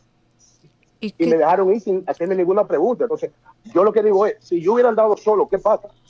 Bueno, quiero asumir y quiero creer que si tú andabas eh, con menores de edad y ellos tenían un perfil de algo que estaban buscando, estaban Mm, haciendo ese mm, retén en mm, busca de mm, algo por alguna razón, ellos dicen, no, esta no es la persona, esta Mm. persona anda con un niño, entiendo yo. Porque no lo sé. 829-236-9856 y a través de Twitter Spaces. Recuerden que por ahí estamos esperando sus llamadas y sus intervenciones.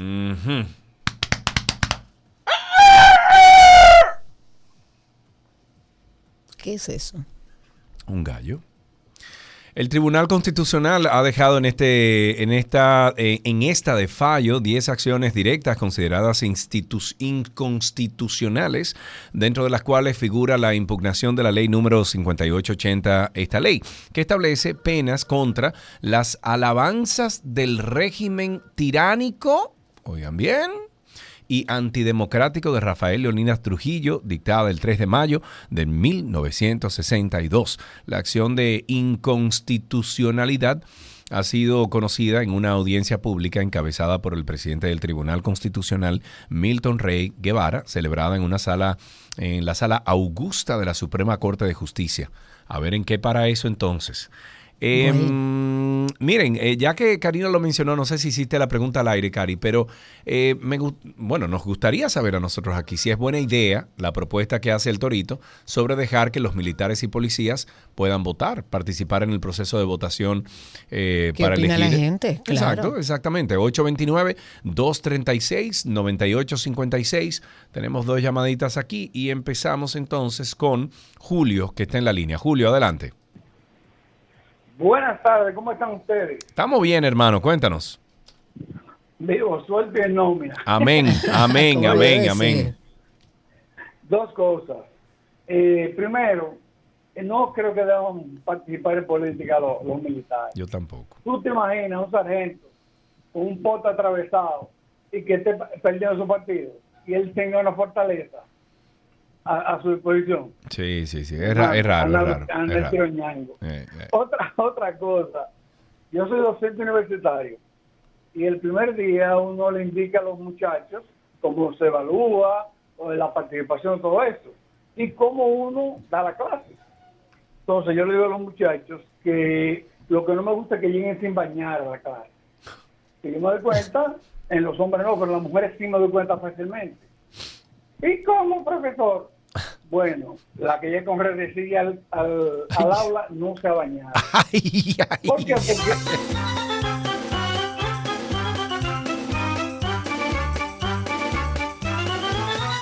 Bueno, creo que, creo que hay una discrepancia ahí, porque precisamente Karina tiene el tubi puesto porque se bañó y no quería que el pelo se le mojara. Exacto, Correcto. me lo recogí, no es un tubo y me lo recogí como pude Karina, para es bañarme. un tubi. 829-236-9856, 829-236-9856 ¿Cuál es la y a través de Twitter La Spaces. característica de un tubi es que tú coges el pelo y te lo envuelvas en la cabeza como para un solo lado. Tú lo tienes así y tiene el caco lleno de pincho, o sea que eso es un tubi, Cari. Eso no es, eso no es otra cosa. 829-236-9856. Ahí tenemos en la línea a Salvador. Salvador, buenas tardes. Buenas tardes, ¿qué tal, Sergio y Karina? Todo bien, amigo, cuéntanos. A propósito de esta mañana que venía escuchando del accidente de Punta Cana, Sí. yo pasé por ahí como, ¿saben? Salí de Santo- Punta Cana a Santo Domingo y eso de las diez y media ya estaban limpiando las rotondas. Ah, ok. Y, y- y- pero ya, pero ya estaban dejando transitar en la rotonda, porque cuando yo pasé por ahí esta mañana a las 9, 8 y 45, no. No, no, no, o sea, las personas que iban en dirección al aeropuerto tenían que tomar como la vía contraria a Santo, a- al aeropuerto, pero como yo venía a Santo Domingo, sí me dejaron entrar para tomar la vía a Santo Domingo. Muy bien, muchísimas Pero gracias. que ya a esta hora ya debe de estar todo, todo circulando normal. Ojalá sea así. Muchísimas gracias por llamar. 829-236-9856. Abrimos un debate iniciando el segmento sobre unas declaraciones que dio el Torito de que la Policía Nacional o los miembros de la Policía Nacional y los militares deberían votar en las elecciones. La pregunta está abierta. ¿Cree usted que es buena idea la propuesta del Torito sobre dejar que los militares y policías puedan votar. 829-236. ¡Voten! 829-236-9856 y a través de Twitter Spaces. Recuerden que estamos en vivo. Comentar que el Ministerio de, Edu- de Educación ha suspendido de sus funciones a un maestro. Esto luego de que la Fiscalía de Puerto Plata lo acusara de sustraer a, una menor, a un menor de edad. La orden de arresto fue emitida por la Fiscalía en contra del profesor José Adonis Martínez. Él reside en Luperón, Puerto Plata.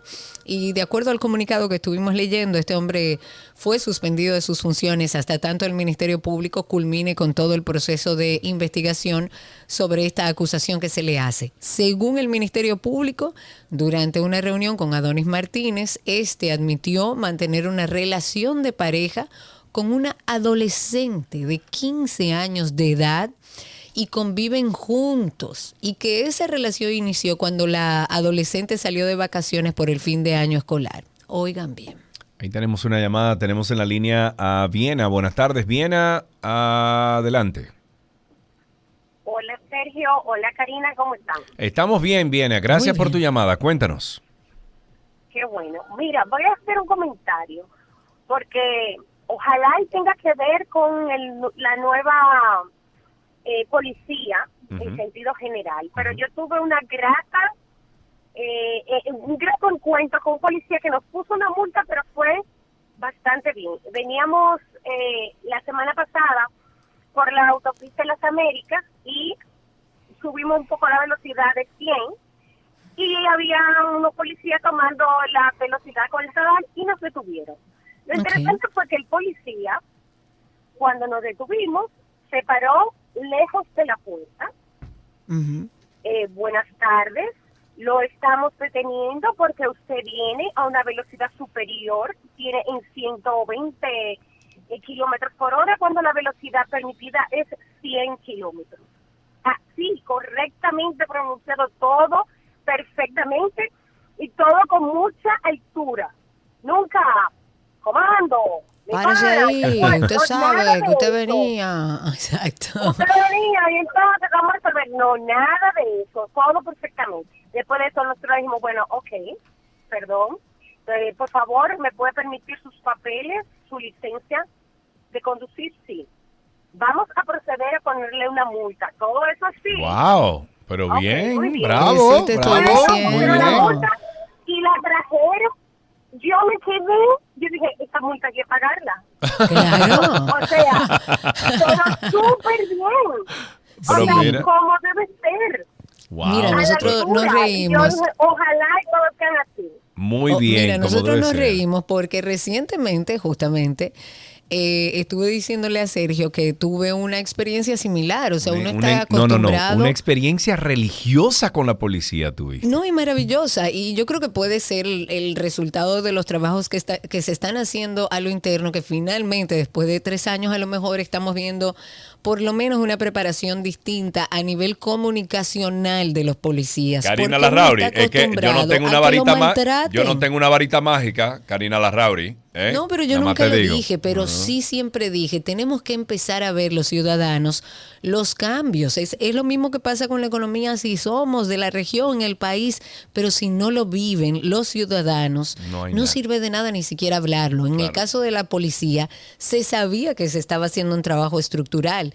Y la verdad es que uno acostumbrado a que lo maltrate la Policía Nacional y que sea su palabra por encima de lo que sea porque utilizan el poder, porque no tienen educación, el encontrarse con eh, policías de este tipo, educados, que tienen un buen manejo a nivel comunicacional, que te explican las cosas, óyeme, es una bendición, qué bueno que se están, y no una bendición, es el resultado, entiendo yo, de lo que se está haciendo hacia lo interno. Ahí tenemos a Gary en la línea. Buenas tardes, Gary, adelante.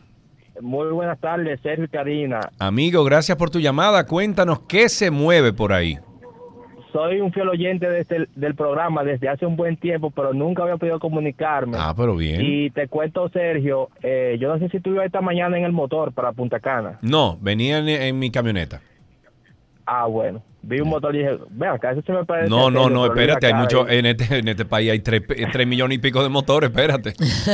Sí, pero se me pareció al tuyo. Ah, bueno. Y te cuento que, que ya está eh, habilitado en la rotonda ahí. Ah, Cuando iba llegando, como a eso de las 10 de la mañana, Sí. estaba cerrada porque se viró una patana con cemento, Con cemento, un desastre. sí. sí, sí, sí, eso lo vi. Gary, muchísimas gracias por tu llamada. Tenemos a Jimmy, Jimmy en la línea. Buenas tardes, Jimmy, adelante, estás al aire. ¿Pero bueno?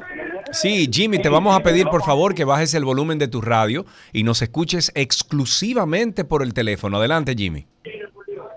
Sí, sí, eh, mire, eh, señores, eh, no deberían aprobar una ley, digo yo, ¿eh? Ajá. O sea, yo, mí mismo me pregunto. Mí mismo, eh, hazte la ¿qué pregunta, mí mismo. que con Ajá. o un teléfono, o una base para el teléfono en el carro, Dios mío, porque usted no puede andar en un vehículo mecánico, Ajá. ¿verdad? Sí. Con el teléfono en la mano. Un Pero, pero Jimmy, 2020. perdón, perdón, Jimmy. Pero Jimmy, ¿está prohibido por ley tú andar eh, con el teléfono en la mano? Un carro nuevo con teléfono en la mano, señores, porque vienen con Bluetooth y toda la... No, pero Jimmy, eso está prohibido por la ley dominicana. Tú no puedes andar con el teléfono en la mano. Ahora tú puedes hablar hands free, así sí, o sea, con altavoz. No hay problema con eso, pero tú no puedes tener el teléfono en la mano y tenerlo al oído mientras tú vas manejando. Y sí, es muy difícil tú poder manejar o guiar un vehículo que es mecánico con un teléfono en la mano o en el oído. No, así no, así se vuelve un lío. 829-236-9856, 829-236-9856, el teléfono aquí en 12 y 2. Y a través de Twitter Spaces nos encuentran como 12 y 2, estamos en vivo por ahí, por ahí también pueden participar con nosotros al aire. Los cambios en el liderazgo del Senado también han llevado a varias modificaciones en distintas comisiones de ese órgano legislativo. Ahora están digamos que reajustadas hasta el año 2024. Por sus nuevas funciones como presidente del Senado, Ricardo de los Santos ya no va a presidir ni va a pertenecer a varias comisiones, lo que ha obligado a la Cámara Alta a reorganizar un poco sus equipos de estudio y de trabajo. De este modo, la vicepresidenta del Senado, Farideh Raful, ahora va a presidir la Comisión de Asuntos Energéticos, que bueno que durante dos años lideró el actual presidente del Senado, la Comisión de Modernización y Reforma del Senado, que antes dirigía Faride, va a ser presidida por Franklin Rodríguez, que es senador de la Fuerza del Pueblo y además representante de San Cristóbal. El presidente del Senado también era el secretario de la Comisión de Hacienda y ahora va a ser sustituido en el puesto por Melania Salvador, que es la senadora de Bauruco. Ok, tenemos llamadas eh, 3829-236-9856. Ahí en la llamada está, Karina, mira el nombre, por favor, que no lo tengo presente. A aquí. ver quién está ahí con nosotros. Juan, ¿está en la línea? Juan. ver si es Juan. Sí, Juan. Adelante, Juan. Oiga, este, usted no dio el número de la ayuda para la, la Bueno, mira, óyeme qué es lo que pasa. Eh, contactamos a un odontólogo que hace unas, unas misiones aquí en República Dominicana de, de odontología. Vienen de fuera, profesionales, y hacen cosas pro bono. Pro bono es que no le cobran a, a quienes le ofrecen el servicio y estamos esperando porque él nos dijo que hay unas misiones que vienen eh, en unos días, en unos meses, perdón, y estamos esperando la información para entonces tenemos su teléfono para llamarlo y decirle que le van a ayudar. ¿De acuerdo? Ya, pues está bien. Muy bien. Está presente, aunque no nos escuche. Nosotros estamos, Estamos trabajando, trabajando con usted. usted. Sí, señor. 829-236-9856, nuestro teléfono aquí en 12 y 2. Y a través de Twitter Spaces también, búsquennos como 12 y 2. Dentro de las cosas también, eh, para comentar, hay un silencio como que sorprende un poco, porque vencido el plazo que dio la Junta Central Electoral a los partidos y a los candidatos para que retiren la propaganda en los espacios públicos, y el cese de los eh, mítines, de caravanas, pues bueno, las organizaciones continúan con su agenda proselitista, como que la Junta no importa, que diga lo que vaya a decir. No, la Eh, pero nah, el órgano nah, electoral guarda silencio. Guarda silencio. Es más, yo lo he invitado varias veces a la, a- a la Junta que venga por los alrededores. He, con- he conocido a un jovencito político y otros tantos, la mayoría, debo decir, del PRM, por lo menos en esta zona de Arroyo Hondo, en todos los árboles y postes de luz. En todos. Pero el Pleno de la Junta Central Electoral podría discutir este tema en el día de hoy para dar una respuesta a los partidos políticos de oposición que eh, bueno, le han pedido a la Junta que deje sin efecto ese comunicado de admonición en el que ellos hacen esta advertencia a las organizaciones. Pues bueno, tras la medida, el presidente de la Junta, quien ha sido bastante cuestionado sobre el rechazo de los partidos a la decisión, ha dicho que había que esperar que se cumpla el plazo para la evolución del tema. Sin embargo, ese plazo se venció el pasado viernes y aún el órgano guarda silencio, así que no sabemos qué es lo que está pasando. Junior está en la línea. Buenas tardes, Junior. Adelante. Buenas tardes, Junior, desde Puerto Plata. les Desde habla. Burdublada. Cuéntame, Burdublada. Puerto Plata. Sí, hombre de cariño que le dicen Burdublada. Dime a ver.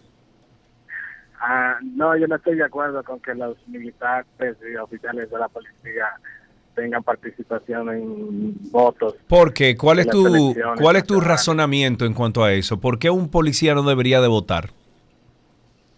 Bueno, ah, ellos están para para regir, o sea, para para las para el cuidado de la ciudadanía y el cumplimiento de la ley, no para para eh, eh, quién pueda o quién no. Elegir, elegir quién pueda o quién no en la política, eh, hay, un, hay un conflicto ahí de intereses, definitivamente. 829-236-9856, 829-236-9856 es nuestro teléfono aquí en 12 y 2. El ministro de Educación, Ángel Hernández, a.k.a. cariñosamente, Mr. Miyagi, dijo en el día de ayer eh, perdón, en el día de hoy, durante la inauguración del año escolar 2023-2024, que los maestros de primaria que logren alfabetizar a sus alumnos recibirán un bono de gratificación adicional a su sueldo. Y yo me pregunto, ¿cómo va a ser la medición de no? ¿Cómo va a ser la medición de eso? Pues eso tiene, eso necesita, si tú vas a calificar como X, Y, Z, A, B, C, lo que sea, a un, a un, pro- a un proceso, tiene que haber un, un rango, tiene que haber una- un proceso de calificación. ¿Cómo lo van a calificar? ¿Cuál es la medición? ¿Con qué reglas se mide? ¿Me entiendes? Bueno, me imagino que con el resultado de sus estudiantes. Su Por las trabajo se mide en función, claro, por ejemplo. Y ese mismo un- profesor no le va a dar nota buena a los estudiantes para entonces coger el bono. Y se divertirán. pa, pa, pa. Rapapam. Pero también están las pruebas nacionales, que es un termómetro que no puede manejar el profesor. Yo creo que sí, deben existir eh, formas en las que se puede evaluar. De hecho, eh, hay un estudio que se está haciendo, creo que de forma privada, no me acuerdo en qué parte, creo que era ASUA, creo que era Neiva. Hay, hay un, cu- hay un punto en el país que es donde peor le va a los estudiantes, donde lo- la- el el porcentaje es muy alto de estudiantes que no pasan el curso, que le dan exámenes eh, generales y siempre están por debajo. Y se hizo un estudio y un levantamiento de los profesores de la zona. Y se, y se dieron cuenta de las deficiencias. O, sea que herramientas hay para entender dónde está la deficiencia y cuáles son los profesores que están haciendo su trabajo. Ok, tenemos eh, dos últimas llamadas. Tenemos a Ramón y a Miguel. Ramón, adelante. Está usted al aire con nosotros, Ramón. Buenas tardes. Adelante, Ramón. Sí, Dios, Dios me lo bendiga a ustedes. Amén. Igual a ti, amigo. Cuéntanos. Bien, bien, voy a ser breve. Dale. Eh, eso no se puede, porque tú te imaginas que haya una segunda vuelta o que los militares y policías no estén de acuerdo con el que se quede y esa gente armada. Ay, ay, ay, ay, ay, ay. ay.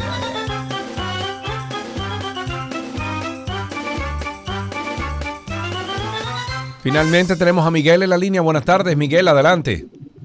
Buenas tardes y buen provecho. Amén. Los afortunados que pueden, oye, los afortunados que pueden comer al mediodía, ¿verdad? Sí, de camino a la capital, autopista Duarte, con los tapones de siempre. Tú sabes que están haciendo aquí que la. Ah. la Pero, Miguel, Miguel, Miguel, tú vienes de decir bajo, Miguel. Vengo de Cibao, sí, Ah, yo conozco, yo conozco ese acento, Miguel. Entonces, eh, dos temas. Eh, mira, eh, ¿por qué los, militares no pueden votar? Oye, es que si le damos derecho a que voten, también tendríamos que darle derecho a que sean elegidos también como eh, presidente, como diputado, como senador, y ellos tienen una sola obligación. Entonces, es es servir, proteger y, y, y, y a- y organizar y organizar Claro. y Y, y no, y no decidir, y no decidir el, el, el, el escenario político en República Dominicana. No, y, y garantizar la imparcialidad también de sus miembros en la fuerza pública, porque imagínese usted que aquí se arme una cosa civil, que Uy, hay un presidente. O sea, realmente es un tema delicado. Quizás el Torito lo dijo desde la humanidad, de bueno, nada, ellos pueden votar, son humanos, pero la realidad es que tanto el ejército como la policía y todos los miembros de esas fuerzas son fuerzas públicas, son fuerzas de seguridad que no pueden estar parcializados hacia ningún lugar. Así es. Aquí tenemos ya para finalizar en Twitter Spaces a Benito que está con nosotros. Benito, habilita tu micrófono ahí, le das el microfonito y te escuchamos aquí al aire. Cuéntanos. Hola, hola. Bienvenido. ¿Me escuchan? Perfecto. Hola, eh, un placer. De verdad que hace tiempo quería compartir con ustedes. Le llamo desde Santiago y estoy para hablarle del caso de los militares. Yo también Adelante. estoy muy en desacuerdo debido a que es un tema muy delicado, especialmente en un país como el nuestro, donde lamentablemente creo que todavía existen militares con complejo de jefe, heredado de aquella era tan funesta que tuvimos. Y eso no me quiero imaginar que un coronel con mucho poder dentro de cualquier rama del ejército se esté lanzando, porque tendría la misma probabilidad de hacerlo, no sea elegido, diga que hay un fraude o un problema con el algoritmo Claro. y quiera utilizar sus fuerzas para poder eh, hacer lo que él quisiera. Así que Claro. no lo veo. Y de verdad que es un placer. Esa Igual, muchísimas gracias por tu llamada y dejemos entonces hasta aquí Tránsito y Circo. Ya Pero usted nunca le ha dado un cariñito a su gordito, su gordito, su gordito. Había una vez un circo que alegraba siempre el corazón. Sin temer jamás al frío o al calor, el circo daba siempre su función. Siempre viajar, siempre cambiar. Otro país, otra ciudad. Es magistral, sensacional.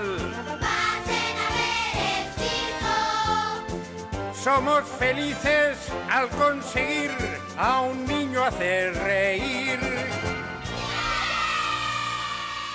Todo lo que quieras está en Dulce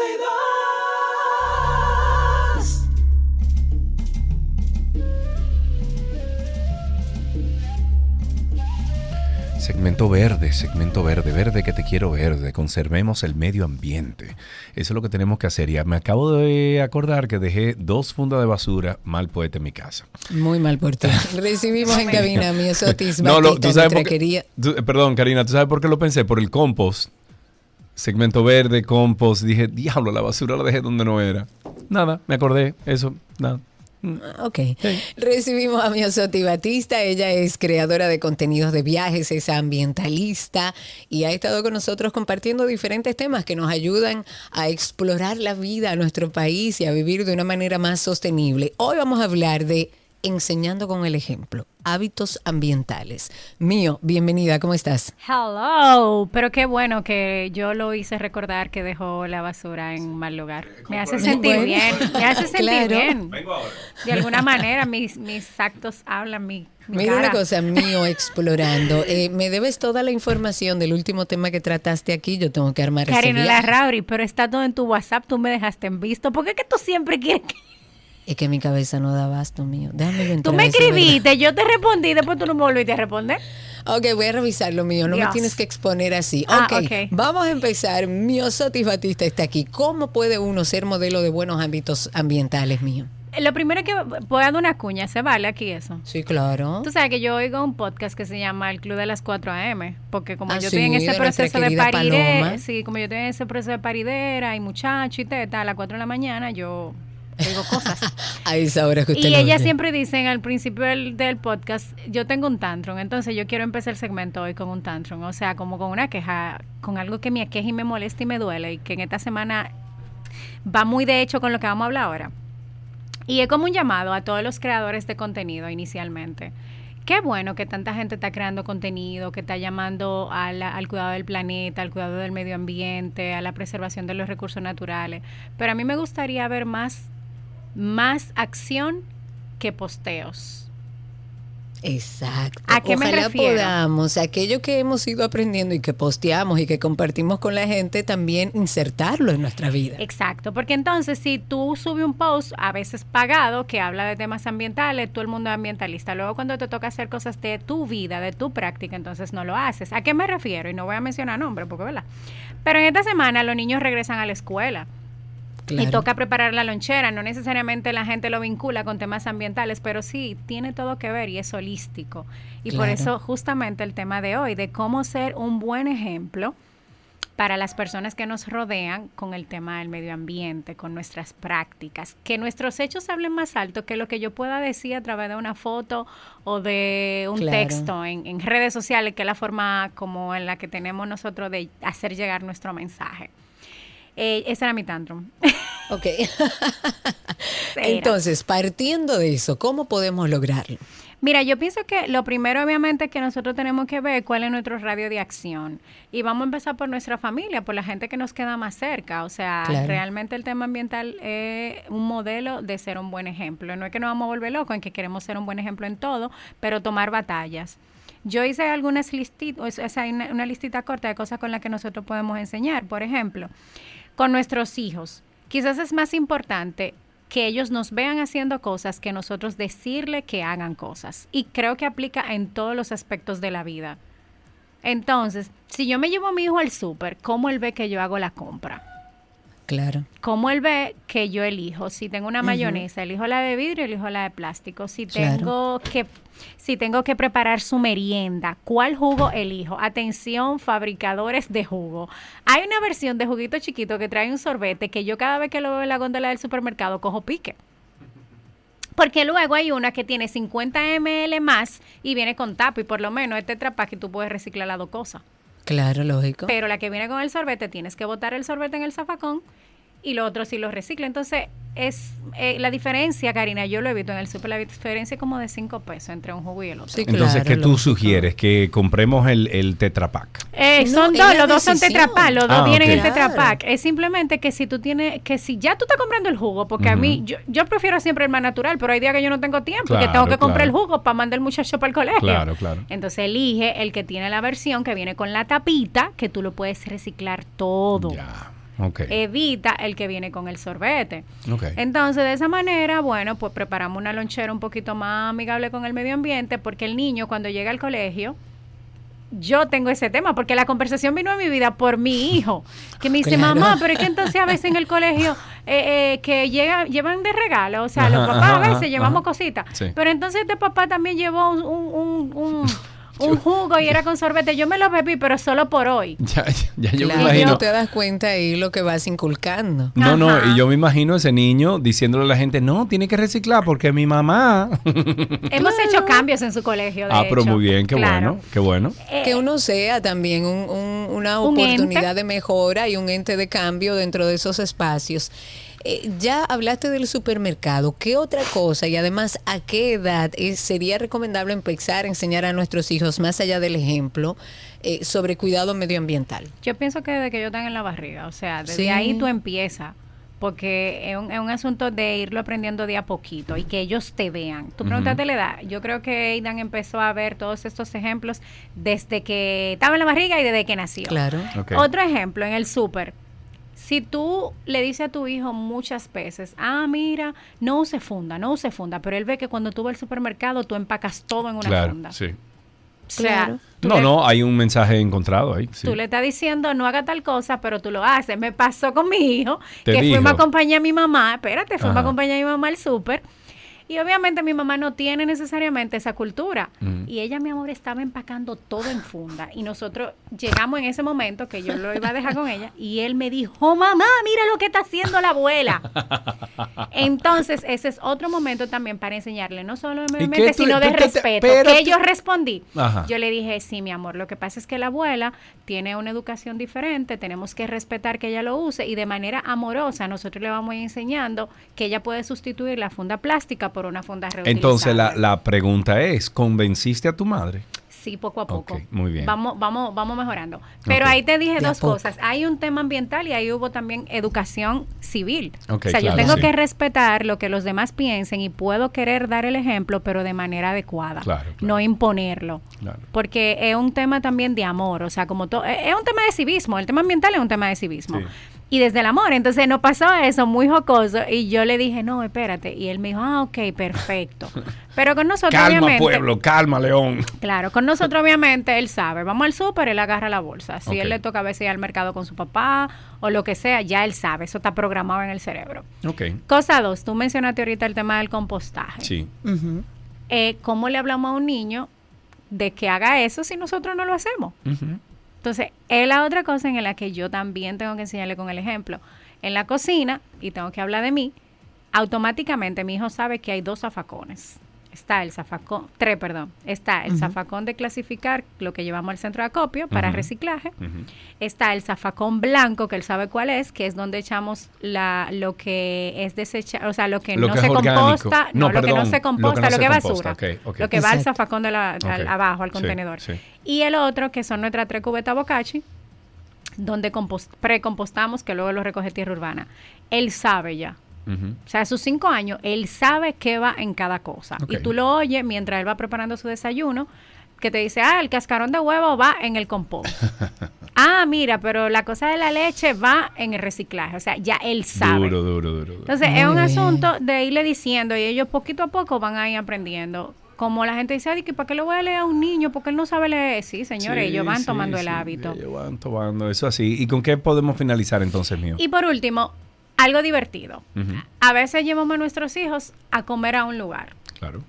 A mí, en lo personal, el helado. Nosotros tenemos días de helado. Cuando tú vas a comer helado, ¿qué tú sueles pedir?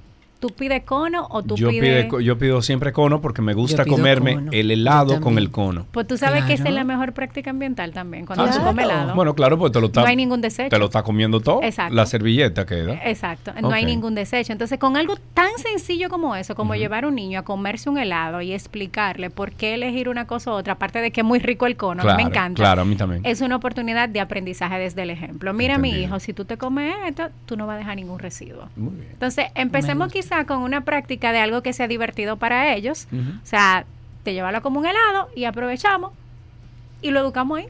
Como debe ser. Me encantan estas diferentes opciones que les das a la familia dominicana para poder reciclar. ¿Dónde podríamos encontrar este mismo tema? ¿En tus redes? O... Vayan Sí. a mis redes, yo siempre hablo de eso, de, de- de práctica sencilla como esa, de comerme mi helado, o sea, Exacto, lo que, exacto. lo que hablamos de nuestra familia. in- in- insertando cositas Sí. pequeñas. Pequeñitas. Que uno, que, no, no, que uno lo escucha ahora y dice, ay, un helado. Señores, pero si todo el mundo comiese su helado en conos, fuera diferente, Claro. porque los, los barquitos esos de plástico Son desechables. eh, no, y no, no existiesen. Exacto. ¿Me entiendes? Entonces, Entonces- ahí para más consejitos o para llevar una vida más amigable con el medio ambiente con nosotros, también estamos en Tinglar Eco Store, que es nuestra tienda de productos ecológicos y de viajes. Ahí usted va, le podemos ayudar en el proceso. Tenemos un centro de acopio donde usted puede llevar todos sus residuos ya clasificados, que lo entregamos a Greenlow para que sean reciclados de manera adecuada. Y ahí estamos para cualquier preguntita sobre medio ambiente, siempre desde el amor y el, el ejemplo y el respeto. Amén. Miosotis Batista estuvo con nosotros. La pueden conseguir en arroba mío explorando y estuvo hablando en el día de hoy de, bueno, hábitos que podemos enseñarle a nuestros hijos, a nuestras familias, hábitos ambientales para cuidar eh, precisamente nuestro entorno. Hasta aquí, segmento verde en 12 y 2.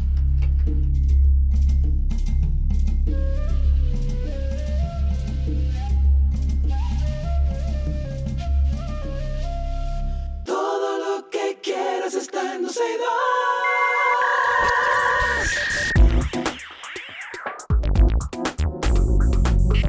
Lo mejor de la web llega a ustedes gracias a Aeropack, Mi Courier y Google dejará que más que, bueno, más de 1.800 millones de usuarios se comuniquen de manera diferente al responder un correo de Gmail usando emojis. Estas reacciones con emojis podrán incluir iconos que ya son muy conocidos como, por ejemplo, el pulgar arriba, el corazón, la cara sonriente, la cara triste. Y según Google, la idea es que los usuarios tengan la capacidad de seleccionar el emoji que mejor se adapte a lo que quieren decir al, eh, al remitente sobre el correo. Estos emojis se mostrarían junto al mensaje en la bandeja de entrada, tanto para quien lo envía como para el destinatario.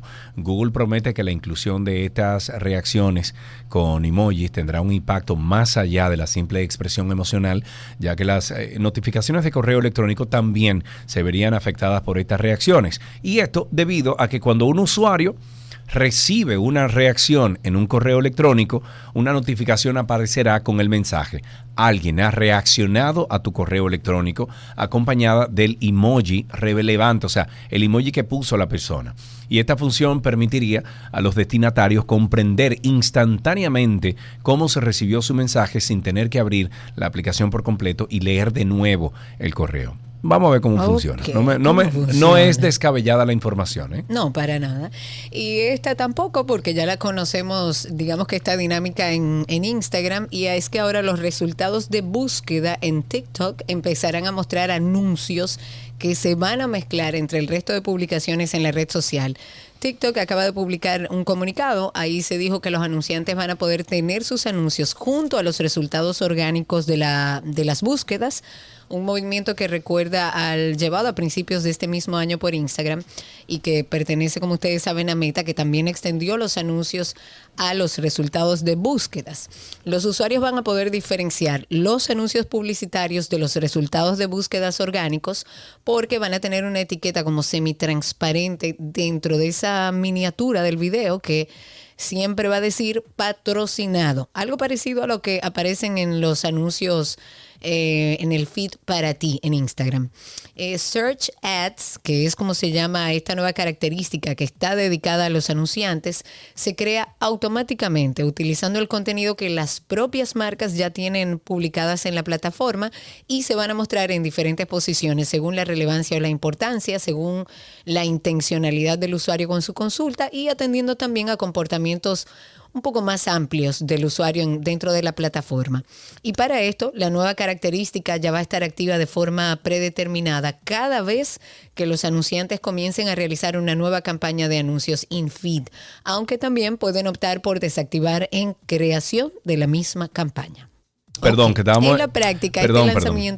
Es que estamos echando un conversado aquí, mío, mío y yo. Veo, veo. Bueno, en la práctica este lanzamiento, les iba a decir, eh, trata de hacer que las marcas puedan llegar a un público más amplio, evidentemente, dentro de sus campañas y llegar a gente, a un mayor número de potenciales clientes. Ok, ahora sí, entonces finalizamos con lo mejor de la web que llegó a ustedes gracias a Aeropack, mi courier.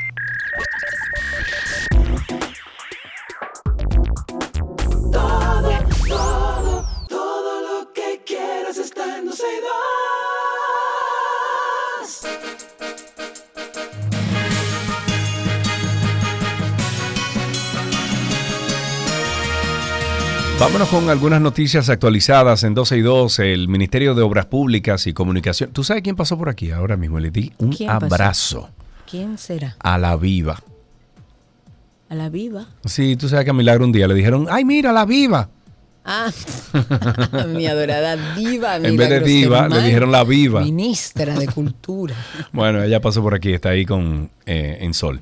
Eh, bueno, dice que el Ministerio de Obras Públicas y Comunicaciones em, ha informado que cerrará el tránsito vehicular a partir de este lunes 28 de agosto. Mm, Lunes 28, eh, eso hoy sí, hasta el sábado 2 de septiembre, en distintos pasos a desnivel, incluyendo el puente de- del Gran Santo Domingo, para realizar trabajos de acondicionamiento en estas estructuras. Según el Ministerio de Obras Públicas, estos trabajos incluyen la recogida de desechos sólidos, barrida, recorrida- recogida de agregados, control de maleza, limpieza general del entorno, drenaje, entre otros, y el horario de cierre es de 10 de la noche a 5 de la mañana del día siguiente, desde este lunes hasta el jueves, que por cierto, eso que ustedes oigan, que- tú oyes eso, Cari, que hace... Sí, claro. claro. Eso es que están trabajando aquí. Bueno, desde el lunes hasta el jueves se procederá al cierre del túnel largo de la avenida 27 de febrero, el elevado de, la, de, de esa transitada vía, así como los puentes Juan Bosch, Gregorio Luperón, Juan Pablo Duarte. Para el martes, los cierres correspondientes a los pasos a desnivel de la avenida 27 de febrero con Tiradentes, el túnel de las Américas y los elevados de la John F. Kennedy con Máximo Gómez, Kennedy con Ortega y Gasset y el túnel de la avenida Las Américas. En otra información, la admonición de la Junta Central Electoral que prohíbe a partidos políticos la propaganda electoral durante el tiempo de pre-campaña bueno, mantiene enfrentados a legisladores oficialistas y de oposición que estuvieron informando que están dispuestos incluso a marchar para que la Junta eh, desestime eso. Mientras la FUPU está dispuesto a marchar para que la Junta desestime la resolución, el PRD ha dicho que están en todo su derecho. El diputado de la Fuerza del Pueblo, Aquilino Serrata, pidió al organismo de elecciones dejar sin efecto esta medida y ha indicado que sería el primero en marchar en contra de esa resolución. Bueno, para tú verme así como esa foto que tú me mandaste a mí, mira. Por favor, mándate a hacer eso. Eso es un... Date por pecho. Vete ahí a la maleta en, la zona colonial o a una de esas tiendas. Sí, sí, claro. si no, no puede entrar. Se quitó el tubi. El plan de transporte escolar trae, que se inició como un proyecto piloto para varios municipios del país durante el periodo de escolaridad pasado se extenderá en este nuevo año escolar a todo el Gran Santo Domingo con la integración de más de 200 guaguas y minibuses. Según el presidente Luis Abinader, quien dio a conocer esta información durante su discurso de apertura, del año en el Liceo Germán Martínez Taveras. Esto fue en el sector Los Ríos del Distrito Nacional. Esta es una de las virtudes que trae consigo el ciclo que inicia hoy. Según Abinader, además de Además de continuar en ese, no me sale. Además de continuar en ese plan de piloto, eh, a partir de hoy se agregan más de 200 minibuses y guaguas para abarcar todo el Gran Santo Domingo para el transporte escolar. Eso dictó el mandatario, quien además aseguró que con la intención de continuar fortaleciendo la educación, eh, bueno, técnico profesional, se integran 70 politécnicos entre equipados y nuevos a la cartera de dependencia del Ministerio de Educación del MINER. Qué bueno. Según el informe global que presentó ONU Mujeres y el Programa de las Naciones Unidas para el Desarrollo, ningún país ha logrado plenamente la paridad de género y menos del 1% de las mujeres y niñas viven en países con niveles altos de empoderamiento femenino y una reducida brecha de género.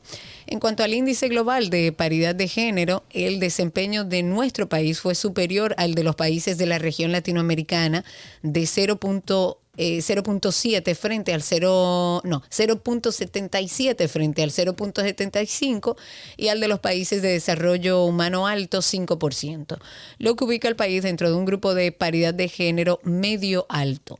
El índice de empoderamiento de las mujeres mide el poder y la libertad de las mujeres para tomar decisiones y aprovechar las oportunidades de vida y lo hace en cinco dimensiones, en salud, en educación, en inclusión laboral y financiera, toma de decisiones y violencia contra las mujeres. A través de la Policía Nacional, el gobierno puso hoy en funcionamiento en 50 sectores de San Francisco de Macorís la estrategia de patrullaje policial por cuadrantes. Esta iniciativa que aportará control, supervisión, de los Servicios y Protección de la Ciudadanía empieza hoy. La medida fue puesta en marcha por el mayor general y director general de la policía, Eduardo Alberto Ten, quien incluyó el reforzamiento de la operatividad con 66 nuevos agentes y unidades de patrulla como camionetas y motocicletas. Ten ha dicho que con el patrullaje por cuadrantes, cada demarcación geográfica contará con un personal fijo para optimizar y hacer más eficiente la prevención y seguridad ciudadana. En el acto, celebrado en la sede policial de San Francisco de Macorís, fueron presentados los nuevos agentes, camionetas y motocicletas. En las internacionales, el tema del que más se habla ahora, la jueza estadounidense Tanya Chutkan, encargada del proceso contra el expresidente Donald Trump, eh, por intentar anular las elecciones 2020, ha decidido en el día de hoy que la fecha del juicio va a ser el 4 de marzo del 2024. La magistrada que estará juzgando el caso que culminó con el asalto al, al Capitolio el 6 de enero del 2021 hizo este anuncio tras una audiencia que se celebró en la capital estadounidense desestimó así el deseo del fiscal especial de que el juicio arrancara en enero del 2024, una fecha cercana al aniversario del asalto al Capitolio. También el interés de la defensa del expresidente de posponer el proceso hasta después de las próximas elecciones presidenciales que como sabemos se celebran en noviembre del 2024 y en las que Trump es, señores, todavía el precandidato republicano favorito. Ellos habían pedido que el juicio se iniciara en abril del 2026. Oye la locura. El senador por el Partido Reformista Social Cristiano, Ramón Rogelio Genao, ha dicho que está en, en desacuerdo con la imposición de prisión preventiva como medida de coerción a imputados con suficientes arraigos, los cuales garantizan que no se apartarán del proceso judicial en su contra. Este legislador considera que no deberían hacerse uso abusivo del recurso de la imposición de, previsión, de prisión preventiva, ya que para él es una medida extrema y que suelen convertirse en condenas anticipadas. Según Rogelio Genao, la medida de prisión preventiva debería ser debidamente ponderada en cada caso y reservarse a personas peligrosas imputadas en hechos criminales. Muy bien, en otra noticia, ya para ir finalizando, miembros del CEFRON o CESFRONT, agentes de la DNCD y del Ministerio Público, ocuparon un cargamento de 1.197 libras de marihuana. Eso es mucho. Eso es mucho, sí. 1.197 libras de marihuana en medio de un operativo de supervisión que se llevó a cabo en el punto de control fronterizo Dajabón. Los oficiales del CESFRONT y agentes de la DNCD estaban en labores de inspección, de vigilancia en el paso de chequeo cuando interceptaron a un conductor de un camión que luego de percatarse de la presencia de las autoridades, pues bueno, salió corriendo. Dejó el vehículo abandonado, huyó corriendo. Posteriormente, en coordinación con el Ministerio Público, militares y agentes antinarcóticos, que estaban incluso asistidos por unidades caninas, detectaron entre la cabina y la cama del camión un compartimiento en, en, cuyo interior se incautaron 24 sacos con 119 pacas de marihuana. El Ministerio Público y la DNCD han activado la localización de un nacional haitiano que es señalado como el conductor de este camión gracias a que en el interior del camión se encontró documentos y otras evidencias que bueno van a permitir ampliar un poco el proceso de investigación. Para cerrar sobre Operación 13, el procurador adjunto Wilson Camacho dijo en el día de hoy que se ha sometido a apelación la decisión del segundo tribunal colegiado del Distrito Nacional que descargó al ex administrador de la Lotería Nacional Luis Maisichel Decent y Edison Peralta por su participación en el caso Operación 13. El titular de la Procuraduría, la PEPCA, ha dicho que con la apelación presentada por el órgano de persecución penal se persigue corregir esa valoración errónea de la prueba y por ende que se anule la decisión del segundo tribunal colegiado, ya que asegura que las pruebas presentadas por el Ministerio Público demuestran la culpabilidad de cada uno de los acusados en este caso, aunque muchos de ellos fueron absueltos. Ojalá. Con esto finalizamos estas noticias actualizadas en 12 y 2.